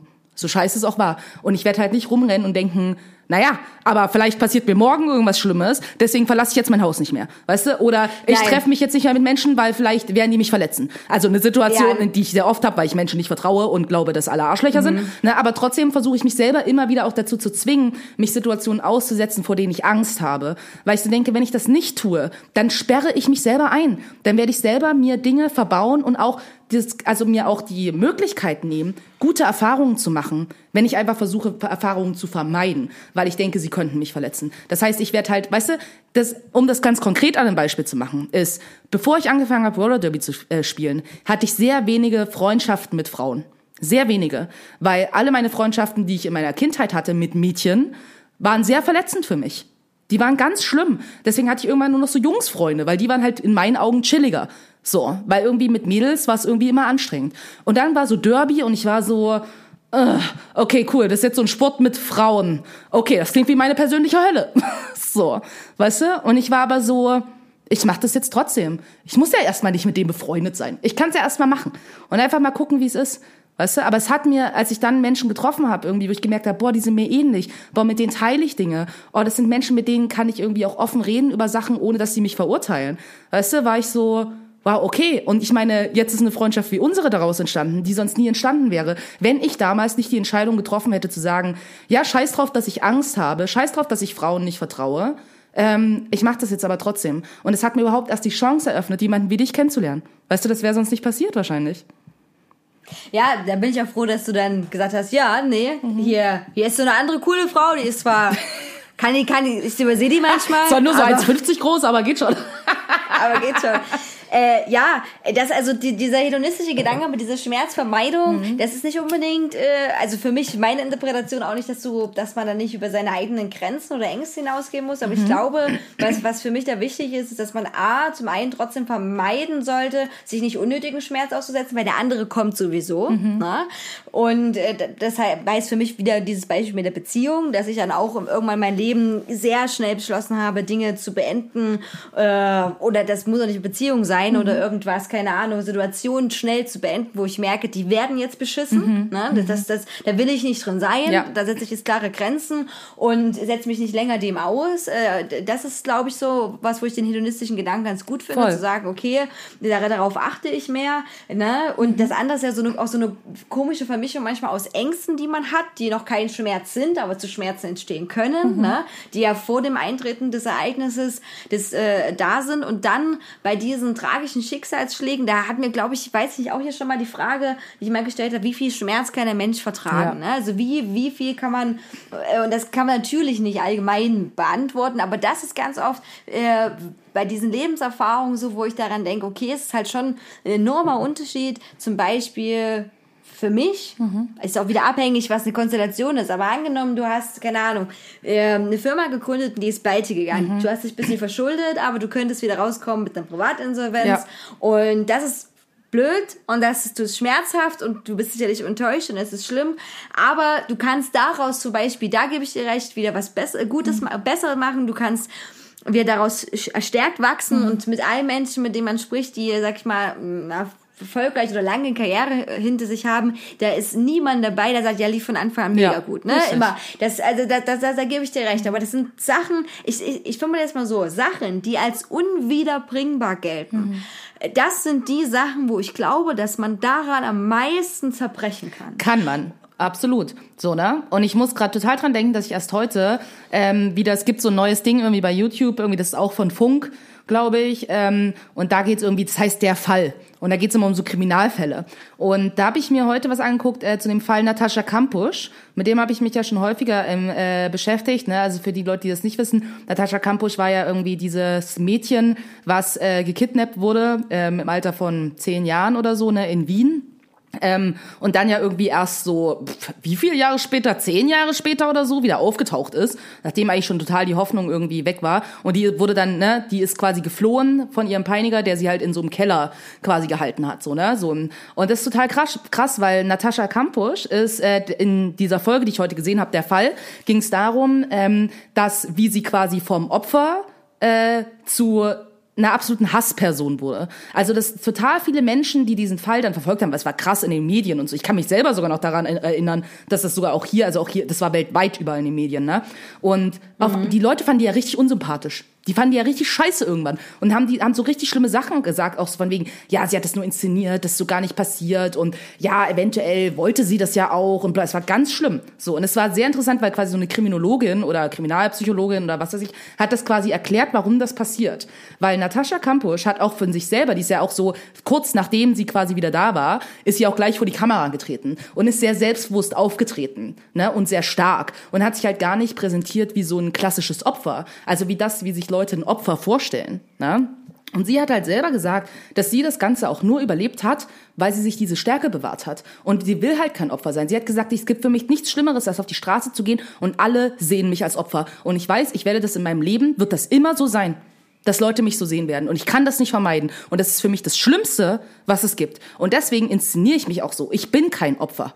Ich war ein Opfer, sicherlich, aber ich bin immer noch hier und ich lebe und ich habe das geschafft. So, ne? Und das ist nämlich genau das Ding, wo ich denke, dass sie ist halt so ein Beispiel eigentlich total dafür, dass, ähm, und das ist nicht für jede Person so. Klar, es gibt Menschen, die sind gestorben, es sind Menschen, die sind nie wieder aufgetaucht und irgendwas, absolut. Und dann gibt's aber Menschen irgendwie wie sie, ähm, die es auf eine Art und Weise geschafft haben, zu überleben. Und natürlich wird die trotzdem psychischen Schaden haben für den Rest ihres Lebens. So. Aber sie ist überhaupt in der Lage, wieder zu leben. Sie hat ja auch ein Buch geschrieben, so, wo ja auch Leute waren so, oh, jetzt versucht sie das noch so voll auszuschlachten. Wo ich denke, was soll sie denn sonst machen? Sich so, als jetzt eine Ausbildung. So, na? Also sie hat halt versucht, das Beste dann aus ihrer Situation zu machen, die, was sie hatte. Und das war Leuten richtig unsympathisch, weil das, was sie nämlich eigentlich sehen wollen, ist eine absolut gebrochene Person, die nie wieder in der Lage ist, quasi ein erfülltes Leben zu führen. Weil das unsere Idee davon ist, wie ein Opfer sein sollte. Und sie hat das nicht getan. Und das finde ich eigentlich sehr beeindruckend. Gerade auch mal ein Beispiel wie dieses zu sehen. Da gibt es sehr viele andere Beispiele, auch Menschen, die KZ überlebt haben und ähnliches, ne? die auch alle fast das Gleiche sagen. Die alle sagen so, ich musste mir diese Stärke behalten. Ich hatte diesen letzten Funken in mir und der war für mich unantastbar. Egal was für schlimme Dinge, Folter, bla, egal was mir passiert ist, so. Ich habe mir das behalten, weil das das Einzige was, war, was mich am Leben erhalten hat. So. Und die eben nicht als Opfer gesehen werden wollen. Das fand ich sehr spannend auch nochmal. Ja, es, ist, es ist auch sehr wichtig, dass diese Stär also dass das, ähm, ähm, wie soll ich sagen, dass, dass, dass das existiert und dass diese, diese Menschen, finde ich, auch äh, wahnsinnig inspirierend, ähm, weil man auch, also ja, das ist ja dieses Thema der Resilienz, Ja, ne? Also, richtig. wo du sagst, diese Resilienz ist ja so unterschiedlich vorhanden und ähm, ich habe ja sehr viel in Verbrechen gehört und äh, und da wurden natürlich Fälle geschildert, wo eben auch sehr viele Leute daran zerbrochen Ja. sind, ne? Weil Ja. dieses Unwiederbringbare, wenn man sein äh, Kind verliert oder wenn man seine nächsten Angehörigen, äh, vor allem auf oft so tragische Weise dann, wie es dort ist, Ja. ne? Äh, das ist, das ist natürlich, also da kann man kann man auch verstehen, dass man daran zerbricht und dann, um den Boden wieder zu kriegen, ich habe irgendeine Sendung angeguckt, ich weiß nicht mehr, was für eine das war, egal, auf jeden Fall äh, ging es darum, dass da so ein Typ, das ist in Amer- Amerika gewesen und der ähm, macht als Künstler das, dass er quasi so Andenken-T-Shirts sprayt, ne? also so Graffiti und dann sprayt er da quasi so Bilder von Angehörigen drauf. Du kannst alles da bestellen bei denen, aber sehr viele gehen da auch hin, wenn Angehörige verstorben sind Ja. Und äh, weiß nicht lassen, dass er quasi als Graffiti, Porträtart da drauf sprühen mit, Krass. keine Ahnung, äh, Gedenkspruch oder irgendwie sowas. Und da war eine Frau dort gewesen und äh, die war da, weil, ich glaube, es war sogar ihr Sohn, ähm, bei einer Schießerei ums Leben gekommen ist. Und äh, genau, die war dann total glücklich, weil dieses T-Shirt wieder so cool, so, also cool ist ein falscher Ausdruck, aber so schön geworden ist und sie so daran erinnert und das irgendwie so eine, ja, ganz wichtig für sie war. Und äh, die hat dann auch so einen Verein irgendwie gegründet, der sich auch äh, ne, quasi dafür einsetzt, ähm, natürlich gegen die Gewalt auf den Straßen und so weiter und so weiter. Und die zelebrieren jedes Jahr, ich glaube, war der Geburtstag trotzdem oder so oder von ihrem Kind, äh, ne, um, um halt das Gedenken zu, zu bewahren. Ja. Und da dachte ich, krass, ne? Also ich möchte niemals mit dieser Frau tauschen, mit dieser Schmerz, ne? Und du weißt doch, dass, dass es eigentlich so total, totaler, also total sinnloser Tor, man muss das so sagen. Es war Beginn bei dieser Straßenschießerei, das war, ne, ist jetzt die große Frage, was ist sinnvoll, was nicht sinnvoll, aber das war so, so, dieser Auslöser, warum der erschossen wurde, war so niedrigschwellig, so unwahrscheinlich niedrigschwellig, was ja surprisingly oft passiert, wenn Menschen Waffen besitzen Ja. und Diskussionen geraten. Ja. Ne? Äh, aber genau, so was ganz, ganz niedrigschwelliges. Ne? Also nicht, dass man sagen konnte, okay, krass, was, was Hartes verwickelt oder so, ne? sondern null nachvollziehbar und absolut vermeidbar. Und, äh, und ja, und da muss ich auch recht sagen, das ist ja ein Schicksal, was so viele Menschen so jeden Tag trifft. Ja. Ne? Äh, und äh, irgendwie und dass man daraus dann diese diese Kraft schöpft und irgendwie weiterzumachen, das das ist schon krass und genauso hätte ich es aber auch verstanden, wenn man die Kraft nicht mehr besitzt. Ja, ne? Also absolut. also weil das ist auch ähm, das, das, das kann man nur als Person nach, richtig nachempfinden, natürlich, wenn man so eine ähnliche Geschichte erlebt hat. Und ich meine, aus hedonistischen Gründen möchte ich auch gerne nicht tauschen. Und das ist dieser Schmerz, wo ich meine, wenn man den sich entziehen kann, na, und das ist ein Glück, wenn man das kann und ein großer Zufall meiner Meinung nach. Wenn man das am Ende des Lebens hinkriegt, dass man sagt, ich musste niemals so einen schlimmen Schmerz erleiden, dass der mich an meine absolute und meine, wirklich die absolute Grenze zwischen der Entscheidung, ähm, kann ich mein Leben noch leben oder nicht mehr bringt. Voll. Ne? Äh, Ja. das, äh, das ist so wirklich, weil das ist eine kritische Geschichte. Ne? Auch, auch Natascha Kampusch. Das ist natürlich super gut, dass die sich das bewahren konnte. Aber sie ist ja trotzdem auch an diese Grenze gekommen, ne? wo, wo, wo, wo es hätte auch wieder anders, noch schlimmer für sie ausgehen können. Absolut. Aber ich denke, man muss halt auch gleichzeitig sehen, ne? Es ist halt auch, das vermeiden zu können. Also ich habe mich mit Hedonismus nicht so viel beschäftigt, so, ne? Ich weiß nur so ein bisschen was sozusagen. Ich habe aber immer so das Gefühl gehabt, irgendwie in dieser Auseinandersetzung mit der Kleinen, die ich dazu hatte, ist halt auch so ein bisschen, es ist ja nicht nur vielleicht Glück oder ähnliches irgendwie, dass man das kann, sondern es ist ja auch ein Privileg, dass man das kann. Na? Weil ich sag mal so, es gibt jetzt irgendwie genug Menschen, keine Ahnung, brauchen wir jetzt nur mal irgendwie bei so einem Beispiel bleiben, wie du, keine Ahnung, lebst halt in einem Kriegsgebiet. So, ne? Das kann man jetzt schwer vermeiden, sag ich jetzt mal so, ne? Also, das ist halt was, dass da die Chance hoch ist, dass du Menschen verlieren wirst, dass dir Schlimmes, Grausames irgendwie passiert. Das ist halt was, da hast du ja gar keine Wahl, als irgendwie weitermachen zu müssen und irgendwie da durchzukommen und irgendwie zu überleben. Weißt du, das ist ja das Einzige, was du dann machen kannst in dem Moment, so, ne? Du hast ja gar keine andere Wahl, eigentlich. Nee, das stimmt. Also vermeiden, äh, vermeiden ist in dem Sinne, ja, ich glaube, da würde ich gerne nochmal dieses, dieses andere Beispiel, dieses Schmerz vermeiden, was vermeidbar wäre, weil du weil du die Situation beeinflussen kannst. Aber natürlich ge- gebe ich dir recht, das ist äh, zu großen, zu großen Prozentsatz äh, kannst du das nicht beeinflussen. Äh, ne? Aber trotzdem ist die Bilanz, wenn du dann stirbst und du hattest das Privileg, diesen Schmerz vermeiden zu können Ja. und nicht in Situationen ausgesetzt zu werden, wo sie so einen schlimmen Schmerz erleiden musstest, Ja. ist dann gut. Ne? Also das, ich, ich finde, dann sind die Leute manchmal zu gierig, was ihr Leben angeht. Mhm. Ne? Also, also das klingt vielleicht blöd, aber diese, diese ganze Selbsterfüllungssache, Ja. ne? wo ich so denke, okay, ja, vielleicht ist es auch cool, wenn du dann irgendwann sterben kannst, sagen kannst, okay, ich habe eben niemals diesen krassen Schmerz erleiden müssen. Ich habe Mhm. niemals Angehörige verloren, die jünger sind, als ich selber war, zum Beispiel. Ne? Ja. Oder also so, ne, die, diese Geschichte, das ist irgendwie, finde ich, eine wichtige Sache. Ähm, genau, ich würde aber gerne so ein bisschen den Sack zumachen, Ja. wie man so sagt. Den Sarg zumachen. den Sack. oh, den Sack. Ja, also den Sack zumachen. Äh, ja, vielleicht habt ihr ja auch ein paar Gedanken dazu oder vielleicht regt euch das ja auch an, äh, mit Leuten darüber zu reden. Ich finde, das ist eine wichtige Thematik. Ja. Meine Mutter sagt immer, übers Sterben will keiner reden und irgendwie hat sie auch recht und äh, über die negativen Seiten im Leben auch nicht. Aber ich finde es wichtig, sich damit Gedanken zu machen, wie man damit umgehen kann oder nicht umgehen kann. Und wenn ein Glaube da hilft, dann ist das für mich auch absolut okay.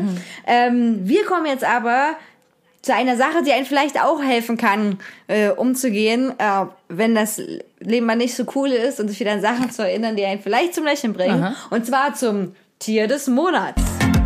Hallo, Tier des Monats. ist jetzt schon wieder Tier des Monats. Es, es ist Tier des Monats. Ich, Oh, also ich ich dachte, es war beim letzten Mal. aber hatten wir nicht, also jetzt mal ganz ehrlich, Den Hamster. meiner, den Hamster, Mhm. stimmt. Ja, und ich dachte immer zwei Tiere pro Monat. Also eigentlich wärst du jetzt wieder Ach so, dran, ne? na gut, ich kann auch improvisieren, weil es gibt auf jeden Aber Fall auch ein Tier, was ich sonst äh, das letzte Mal genommen hätte.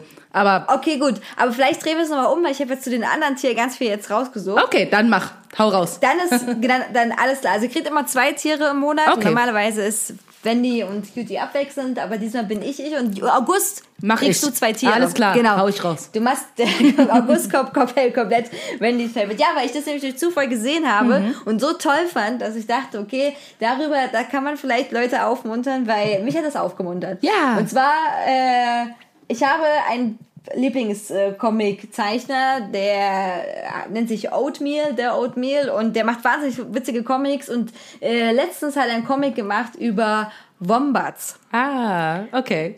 Und vielleicht kennst du Wombats, die Ja. sehen aus wie sehr, sehr, sehr fette Koalas. Ja. Und die sind tatsächlich dreimal so schwer wie ein Koala. Krass. Und äh, die werden auch im Deutschen Blumpbeutler genannt. Oh. Was Wow.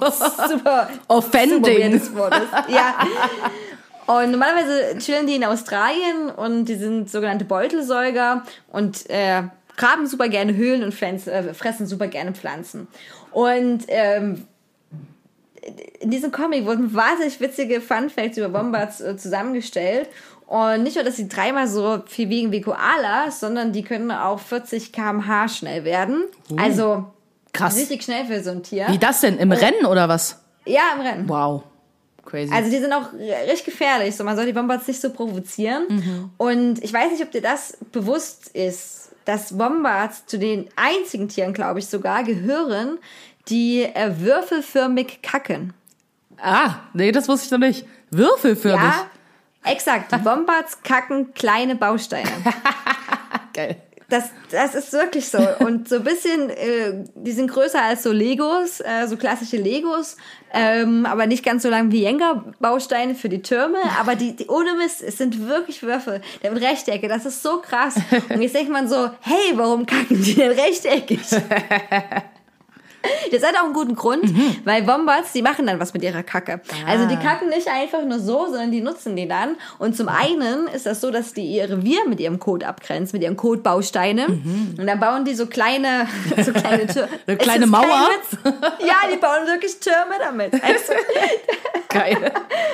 so großartig. Und zum anderen, weil die quasi mit der Kacke dann andere Leute anziehen. Also das wird quasi attraktiv auf potenzielle Mhm. Partner.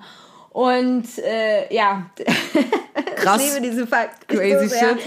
Genau, auf jeden Fall äh, Wombats kacken viereckig und äh, diese viereckige Kacken wird jetzt ja auch klar, warum das notwendig ist, weil die könnten keine Türmchen bauen und auch sie könnten es nirgendwie, also sag ich mal, gerade auf unebenen Gelände, Mhm. wie auf Steinen oder so oder auf Felsvorsprüngen, wäre das sehr schwierig, diese Kacktürme zu machen, wenn das rund wäre. True. True, true.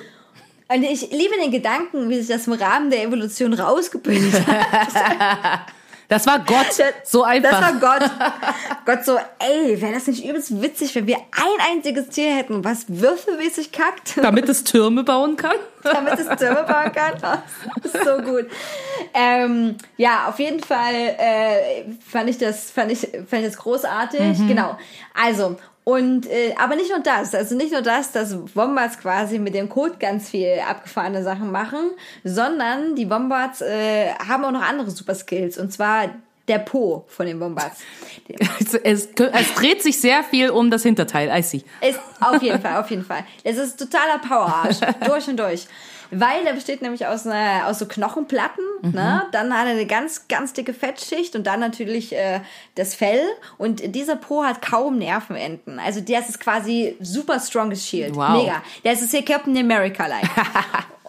und äh, genau, wenn die quasi angegriffen werden, äh, mit ihrem Po, dann äh, gehen die mit dem Kopf zuerst meistens in diese Höhlen, ne, oder höhlenartigen Gänge, die die so gegraben haben, ne, du musst dir so vorstellen, da sind die mit dem Kopf drin und ihr Po guckt aber noch raus, ne, so, ihr, ihr Power-Po, ne, der halt gegen Attacken, wie gesagt, super, super mega gut ist, so, weil er alles so ab kann.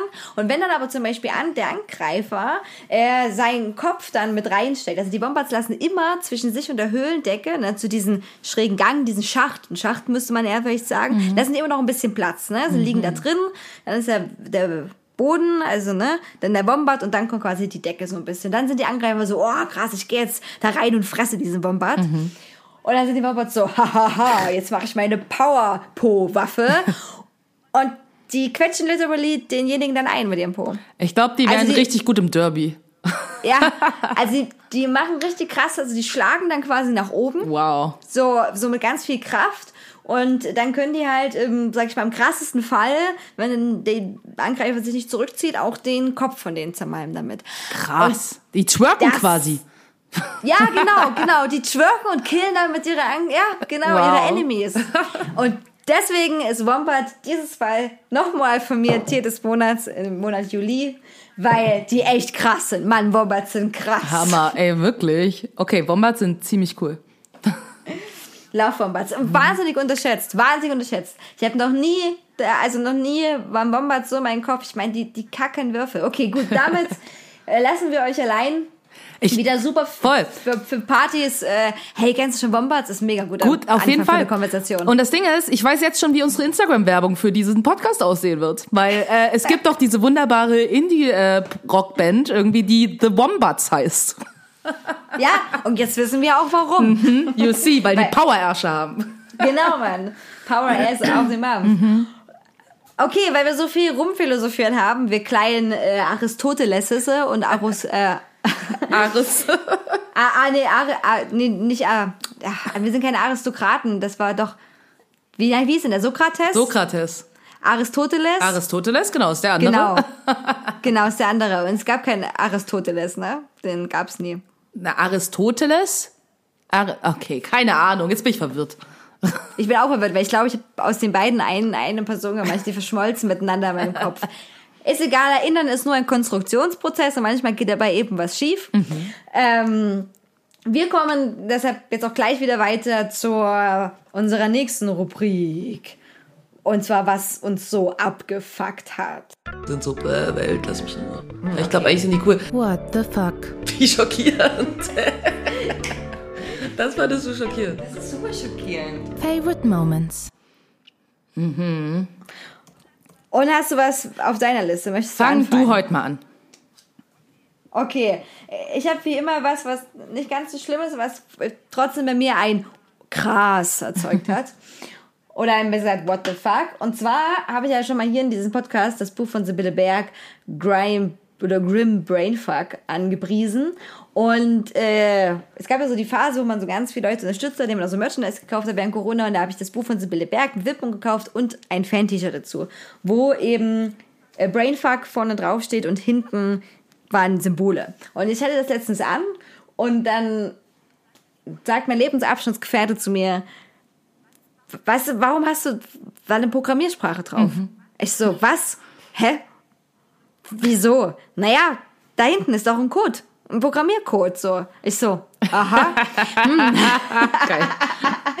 Super, dass ich mich damit so auseinandergesetzt habe. Mir war das schon, also in dem Buch ist auch immer wieder Abschnitte, die diese Symbole beinhalten. Ich dachte, krass, Sibylle Berg hat sich da übelst abgefahrene Sachen ausgedacht. Und da geht es auch ganz viel natürlich um Computer und künstliche Intelligenz, aber ich habe das gar nicht so hinterfragt und dachte, das wäre so ihre Kreation. Aber nein, Brainfuck ist tatsächlich der Name einer sogenannten esoterischen äh, Programmiersprache. Das existiert tatsächlich und esoterische Programmiersprachen gibt es nämlich einige davon. Und es hat nichts mit der Esoterik zu tun, wie wir sie jetzt im klassischen Sinne kennen oder vielleicht was es da im Kopf schießt, sondern im Prinzip äh, bedeutet ja äh, Esoterik äh, abwegige Pseudowissenschaften. Und diese esoterischen Programmiersprachen werden deswegen als esoterisch bezeichnet, weil die sozusagen super kompliziert sind und eigentlich total nutzlos sind. Ne? Und, äh, und die werden aber meistens entweder aus Spaß gemacht oder weil man quasi versuchen möchte, nochmal eine neue Sprache zu erfinden oder so. Ne? Also das hat verschiedene Aspekte, warum jemand diese esoterische Programmiersprachen macht. Und von dieser Brainfuck-Sache, äh, die hat ein Schweizer gegründet, der Aminet auch gegründet hat. Das ist quasi so eine ähm, ja, Softwarearchiv für diese Amiga-Computerbetriebssysteme. Und genau, und der hat damals sich Brainfuck ausgedacht. Und wie gesagt, die ist, äh, ja, ähm, halt so, dass sie nicht genutzt wird, aber gerne für den Anfang des Programmierens, habe ich mir sagen lassen. Ähm, genau, also die ist quasi nicht wirklich useful, um dann wirklich mal viel zu programmieren damit, aber um das zu verstehen, da gibt es dieses berühmte Hello World und das programmiert man, glaube ich, mit dieser Brainfuck-Programmiersprache. Genau, und das fand ich abgefahren, weil, wie gesagt, da habe ich mich mit null damit auseinandergesetzt und als letzter Funfact noch dazu, äh, habe ich ja schon gesagt, es gibt auch andere Programmiersprachen und zum Beispiel gibt es die Shakespeare Programming Language und der Code sieht aus, das Programmiercode sieht aus wie ein Stück von Shakespeare. Und dann gibt es auch noch äh, das sogenannte PEAT äh, Programmiercode, also P-I-E-T wird das geschrieben und das sieht immer aus wie abstrakte Bilder. Das habe ich mir vorhin auch angeguckt. Also das ist ganz irre. Das sieht halt aus wie Kunst, aber es ist ein Programmiercode, der quasi dann auch wieder versteckte Wörter in sich hat. Ne? Also im Prinzip sind ja Programmiersprache sind ja auch noch Befehle, die dann eingetippert werden. Und ja, das wollte ich noch mal erzählen. Das war mein What the fuck äh, Moment. Okay, alles klar. Dann äh, komme ich zu meinem What the fuck Moment. Ähm, mein What the fuck Moment spannt auch ein bisschen den Bogen zu unserer äh, Musikkategorie. Ähm, und das ist nämlich total witzig. Äh, ich bin ja momentan sehr so auf der Suche, sind wir wieder dabei, auf der Suche nach äh, Musik. Ähm, nach Bands, äh, die halt in erster Linie nicht einfach komplett weiß sind. Ähm, das heißt irgendwie Bands, die irgendwie schwarze Mitglieder haben und Menschen of Color. Und dann recherchiere ich so und dann bin ich auf eine Band gestoßen, wo ich dachte, Hammer. Also man darf abgesehen, dass diese Band mir nicht komplett neu war. Ähm, ich habe von denen schon mal gehört, habe irgendwie auch schon mal Songs von denen früher gehört. Aber was äh, quasi jetzt das Ding ist, ist, die haben jetzt einen Record-Deal gesigned bei Epitaph Records. Epitaph Records ist ein relativ großes, also großes Indie-Label. Ich weiß nicht, ob die mittlerweile sogar so angebunden sind an Major-Label, weiß nicht genau. Äh, das wurde gegründet unter anderem von dem einen Typ von Bad Religion. Ähm, gibt's schon relativ lange, dieses Label. Und da waren auch in der Vergangenheit schon, also ich kenne Epitaph Records schon sehr lange. Ich glaube sogar das erste äh, My Chemical Romance Album war auf Epitaph Records. Also eine Menge Sachen waren auf Epitaph Records. Auf jeden Fall haben die da jetzt gesigned und haben, äh, ich glaube, vorletzte Woche oder so, haben die quasi ihre erste Single ähm, auf Epitaph Records rausgebracht. Und diese Single ist einfach mal der Hammer. Erstmal, die Band heißt The Muslims. Und dieser Name ist tatsächlich, es ist nicht einfach nur Spaß, sondern die sind tatsächlich Muslime. So, so wie ich das äh, gelesen habe, scheint das tatsächlich so zu sein. Die haben sich nicht einfach nur so aus Spaß den Namen gegeben. Ist eine Punkrock-Band, die fast ausschließlich nur aus schwarzen Personen besteht. Und die haben einen Song rausgebracht, der nennt sich Fuck These Fucking Fascists. Was ich finde, was ein super Name ist. Und äh, ich höre diesen Song die ganze Zeit drauf und runter, der ist mega cool. Ähm, ich zitiere ganz kurz den Refrain. Fuck these fucking fascists, fuck their family and friends. If you defend the fucking fascists, you can fuck off till you're dead. Hammer. Hammer Song auf jeden Fall. Video mega. Jetzt haben die dieses Video rausgebracht. Und äh, ich habe das halt so gesehen bei Instagram und war so, oh nice, geil, neue Muslim-Single, cool. Und ich gehe auf den YouTube-Link gucke mir dieses Musikvideo an. Aber die eigentliche Sensation ist nicht dieses Musikvideo, sondern die Kommentare. Natürlich. Was ist spannend auf YouTube? Kommentare. Und das war der Hammer, weil du musst dir wirklich vorstellen, dieses Video hat mehr Dislikes als Likes hat.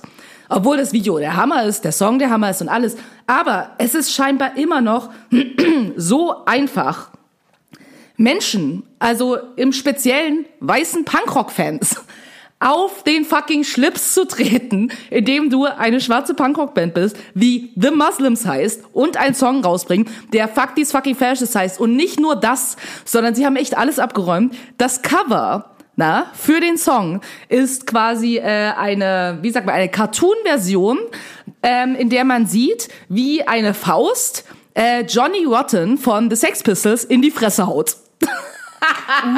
und Leute sind so okay. heftig offended und es war so hammer. Wirklich die Kommentare, wo du denkst, so Leute, die auch so Sachen geschrieben haben wie, ja, ich finde irgendwie, das Punkrock sollte nicht so politisch sein. Und du denkst so, wait, ähm, Punkrock war schon immer politisch.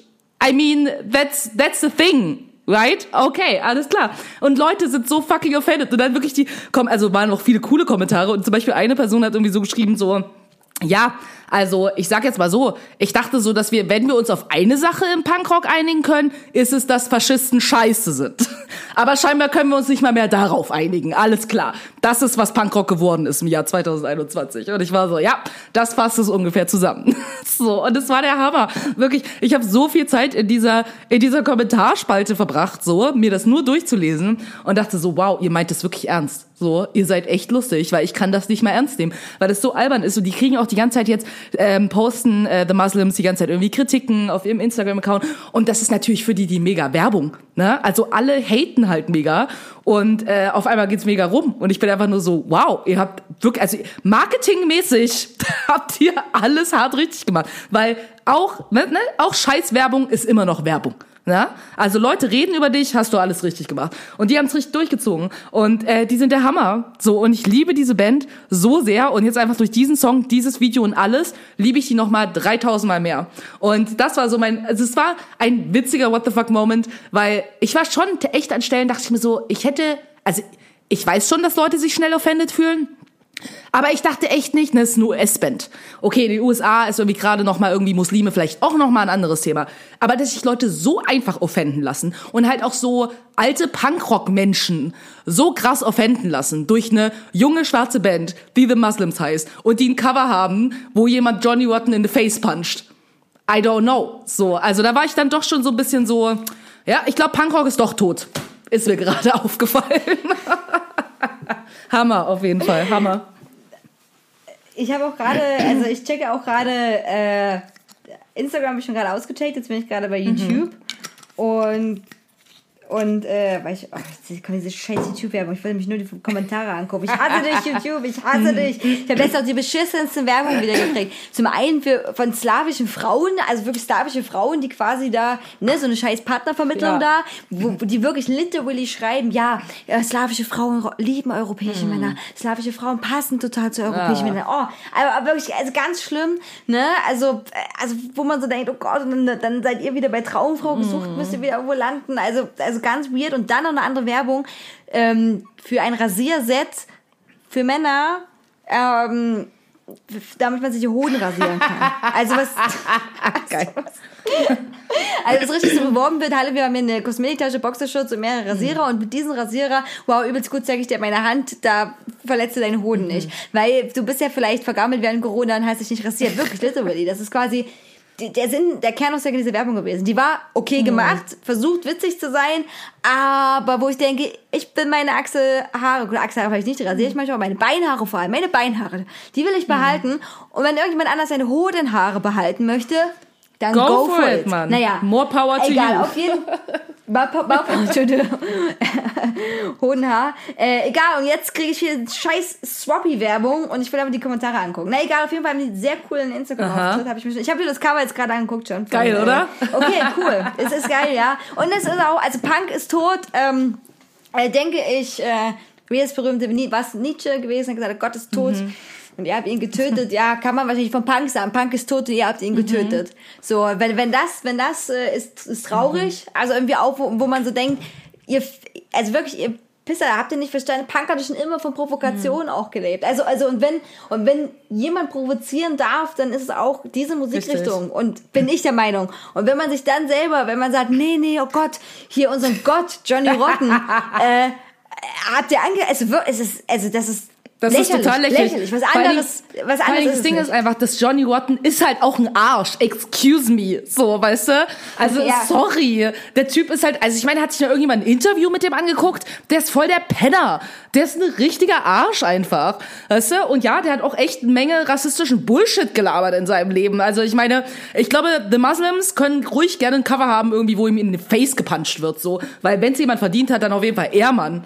Also wirklich, Leute tun so. Weißt du, das wäre das irgendwie, keine Ahnung, eh diese ganze Obsession mit den Sex Pistols, wenn ich manchmal so ein bisschen so, ich habe jetzt, ich denke mir so, ja, okay, klar, Punkrock History und Bullshit und so. Aber ganz ehrlich, so, ich finde, es war schon immer so, auch im Punkrock, so, dass man halt, ne, wer ist irgendwie, ne, no gods, no nations, no borders, bla bla bla. Ganz ehrlich, wo ich so denke, wenn du anfängst irgendwie auch im Punkrock irgendwie wieder Leute auf so ein, auf so ein Podest zu stellen, dann hast du nicht verstanden, wie Punkrock funktioniert. Ja, ja, das ist so. Ja, das stimmt. Aber da brauchen wir ja schon weiter zu reden. Auch Leute, die gerne Punkrock hören, stellen sich gerne manchmal gerne auf Podeste. Es ist einfach so. Und ähm, das hat manchmal, wenn ich auf Punkrock-Konzerten war, äh, habe ich mich unwohler gefühlt, als wie wenn ich, ähm, oh, wie drücke ich das jetzt aus? Keine Ahnung zu einer Misswahl gehen würde, weiß ich nicht. Also, ne, so, so was total Konträres. Also, das, das ist genauso Schau- und, Schau- und Spießrutenlauf, wie, weiß ich nicht, wenn du auf dem Bungalow-Campingplatz irgendwo Ja, ey. bist. Also, ähm, ja, nicht ich von allen, aber da gibt's auch viele dabei, wo du so denkst, okay, da kannst du auch eine Schablone drauflegen und da dieser gelebte Individualismus, der letztendlich noch härtere Grenzen sitzt, setzt, als jedes Victoria's Secrets Model hat. Ähm, Ja. Sorry. Also kann, da kann ich mich auch, schon lange nicht mehr mit ident- identifizieren. Und, und letztendlich, Sachen sterben, wenn sie sich auch nicht neu erfinden. Genau. Das ist so, das ist so eine ganz, ganz große Sache. Und, äh, und, äh, und manchmal muss man ja auch seine eigenen Götter töten, Richtig. um äh, weiter bestehen Absolut. zu bleiben. Das ist einfach Das so dazu. und Dinge wieder hinterfragen. Genau, es gehört dazu. Und wenn es äh, in sowas wie, wie Musik, wo ja das Kreativität und Entwicklung und äh, Reagieren auf gesellschaftliche Umstände, wenn das da nicht mehr gemacht werden kann oder Leute aufregt, die vor allem selber sich Mhm. als Punkrocker oder Rockerinnen bezeichnen, dann äh, ist das wirklich äh, traurig. Okay, werde ich mir auf jeden Fall anhören. Und äh, ich denke, ich spanne den Bogen jetzt mal noch weiter, um mit der wahnsinnigen Mutter Metaphorik zu bleiben. Äh, vielleicht hast du dir ja auch auf deine Liste gesetzt. Cuties und Wendys Musikempfehlung. Die, die Idioten ist schon spielen, merken eh nichts mehr. Hauptsache, man kann dancen. Ja, hab ich, auf jeden Fall. Deswegen, ähm, Platz eins auf jeden Fall bei den Musikempfehlungen ist definitiv Fuck These Fucking Fascists von The Muslims. So, Hammer Song auf jeden Fall, ist am Start. Und ähm, genau, und dann äh, habe ich äh, als, ich würde jetzt einfach mal so, weil wir hier schon The Muslims Appreciation Podcast irgendwie heute sind, ähm, nehmen wir doch gleich noch den ersten Song, den ich von The Muslims überhaupt zuerst gehört habe. Der heißt Punch a Nazi. Auch sehr passend, wie ich finde. Nehmen wir doch gleich zweimal The Muslims, die haben es verdient. Die haben ja auch hier ein sehr äh, krasses Cover, äh, äh, Gentry Fried Chicken. ja. Das ist äh, auch sehr witzig. Ist, au- ist auf der Liste. Meine heutigen zwei Songs äh, sind zum einen eine Künstlerin, die ich eigentlich schon mal gehört habe. Ich habe von der schon Sachen auf der Playlist und vielleicht hast du ja auch schon mal was drauf gefühlt, also irgendwo hinzugeballert, aber ich vergesse ja die zwischendurch immer wieder solche Sachen. Ich kann mir ja sehr schlecht Namen merken, wenn ich das dann wieder höre, dann komme ich wieder drauf, aber wenn ich das dann irgendwo lese, äh, und zwar von der Aurora, ähm, Aurora, Ja. Aurora, so jetzt ist richtig. äh, genau, ne? Die kennst du ja auch Ja, so, die. Künstlerin, genau, richtig. Die hat einen neuen Song rausgebracht, A Cure for Me. Und die, also ihr bin ich durch Zufall auf TikTok gefolgt, aber einfach nur, weil ich ihre Videos ganz cool fand. Und dann habe ich realisiert heute, als sie das Video quasi ne, geteilt hat, also Mhm. über Instagram auf TikTok, ihr wisst, ich gucke das alle ja wieder bei Instagram an. Dann habe ich aber realisiert, dass ich draufgesetzt habe, Moment mal, das ist doch die Künstlerin, also nur, ach, naja, egal. mein Gehirn, wir erinnern uns erinnern, ist ein Konstruktionsprozess, meiner ist manchmal ein bisschen langsamer. Und als zweiter Song äh, von Marina, äh, die eigentlich von Marina and the Diamonds ja ist. Ja, oder dachte ich gerade, ne? Ja. Genau, richtig. Aber die ist jetzt quasi wieder mehr solo unterwegs. Also ganz solo ja nicht, weil sie hat natürlich auch äh, Musikschaffende um sich herum, aber trotzdem als Solonamen quasi jetzt wieder ihre Sachen vertreibt und die hat ein neues Album rausgebracht, was richtig, richtig gut ist und äh, da hau ich den Song Man's World drauf und der ist wahnsinnig guter Pop meiner Meinung nach und trifft diesen Kern der Zeit äh, absolut, äh, weil er in Frage stellt. Also erstmal sagt sie, ich will eigentlich gar nicht in dieser Männerwelt mehr leben und ich werde nur bestraft dafür, weil ich eine Frau bin. Und äh, ja, und das finde ich gut und auch wichtig, dass Pop, manchmal würde es, manchmal belächeln Leute so Popmusik. Das mag ich zum Beispiel nicht, weil ich immer denke, es gibt guten Pop und es gibt auch sehr kritischen Pop. Ja. Äh, genau wie es in allen Musikrichtungen das gibt. Und nur weil jemand ein bisschen dancey Musik macht und ich liebe Pop, bin ich ganz ehrlich. Voll. Ähm, äh, ja, soll man das nicht so belächeln und das ist für mich eine tolle Künstlerin auf jeden Fall. Und ja, das sind meine beiden Songs. Supi, nicey. So, damit sind wir schon wieder am Ende eures Lieblingspodcasts angekommen. Äh, Dönerbox auf Dev. Und für alle unsere Fans, ihr wisst jetzt, was kommt. Und zwar der Poesiespruch auf Dev. Ja. Und da ich die heilige Bibel der Poesiealbumsprüche vor mir habe, Voll guter Bogen, ey. Props. Props. oder? Aber, ah, wann, wann- wann? Ich, ich gehöre ich gehör bezahlt für diese Tätigkeit. Ja. Äh, dann hau mal wieder eine Seite raus. Okay, wir nehmen mal Seite äh, 155.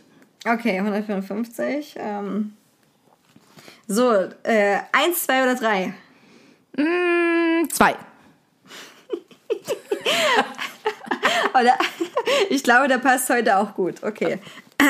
Also erstmal ist Autor oder Autorin unbekannt. Es steht nur Spruch darunter. Super. Kind meines Kindes bist du, eine Gabe von Gott, unserem Herrn.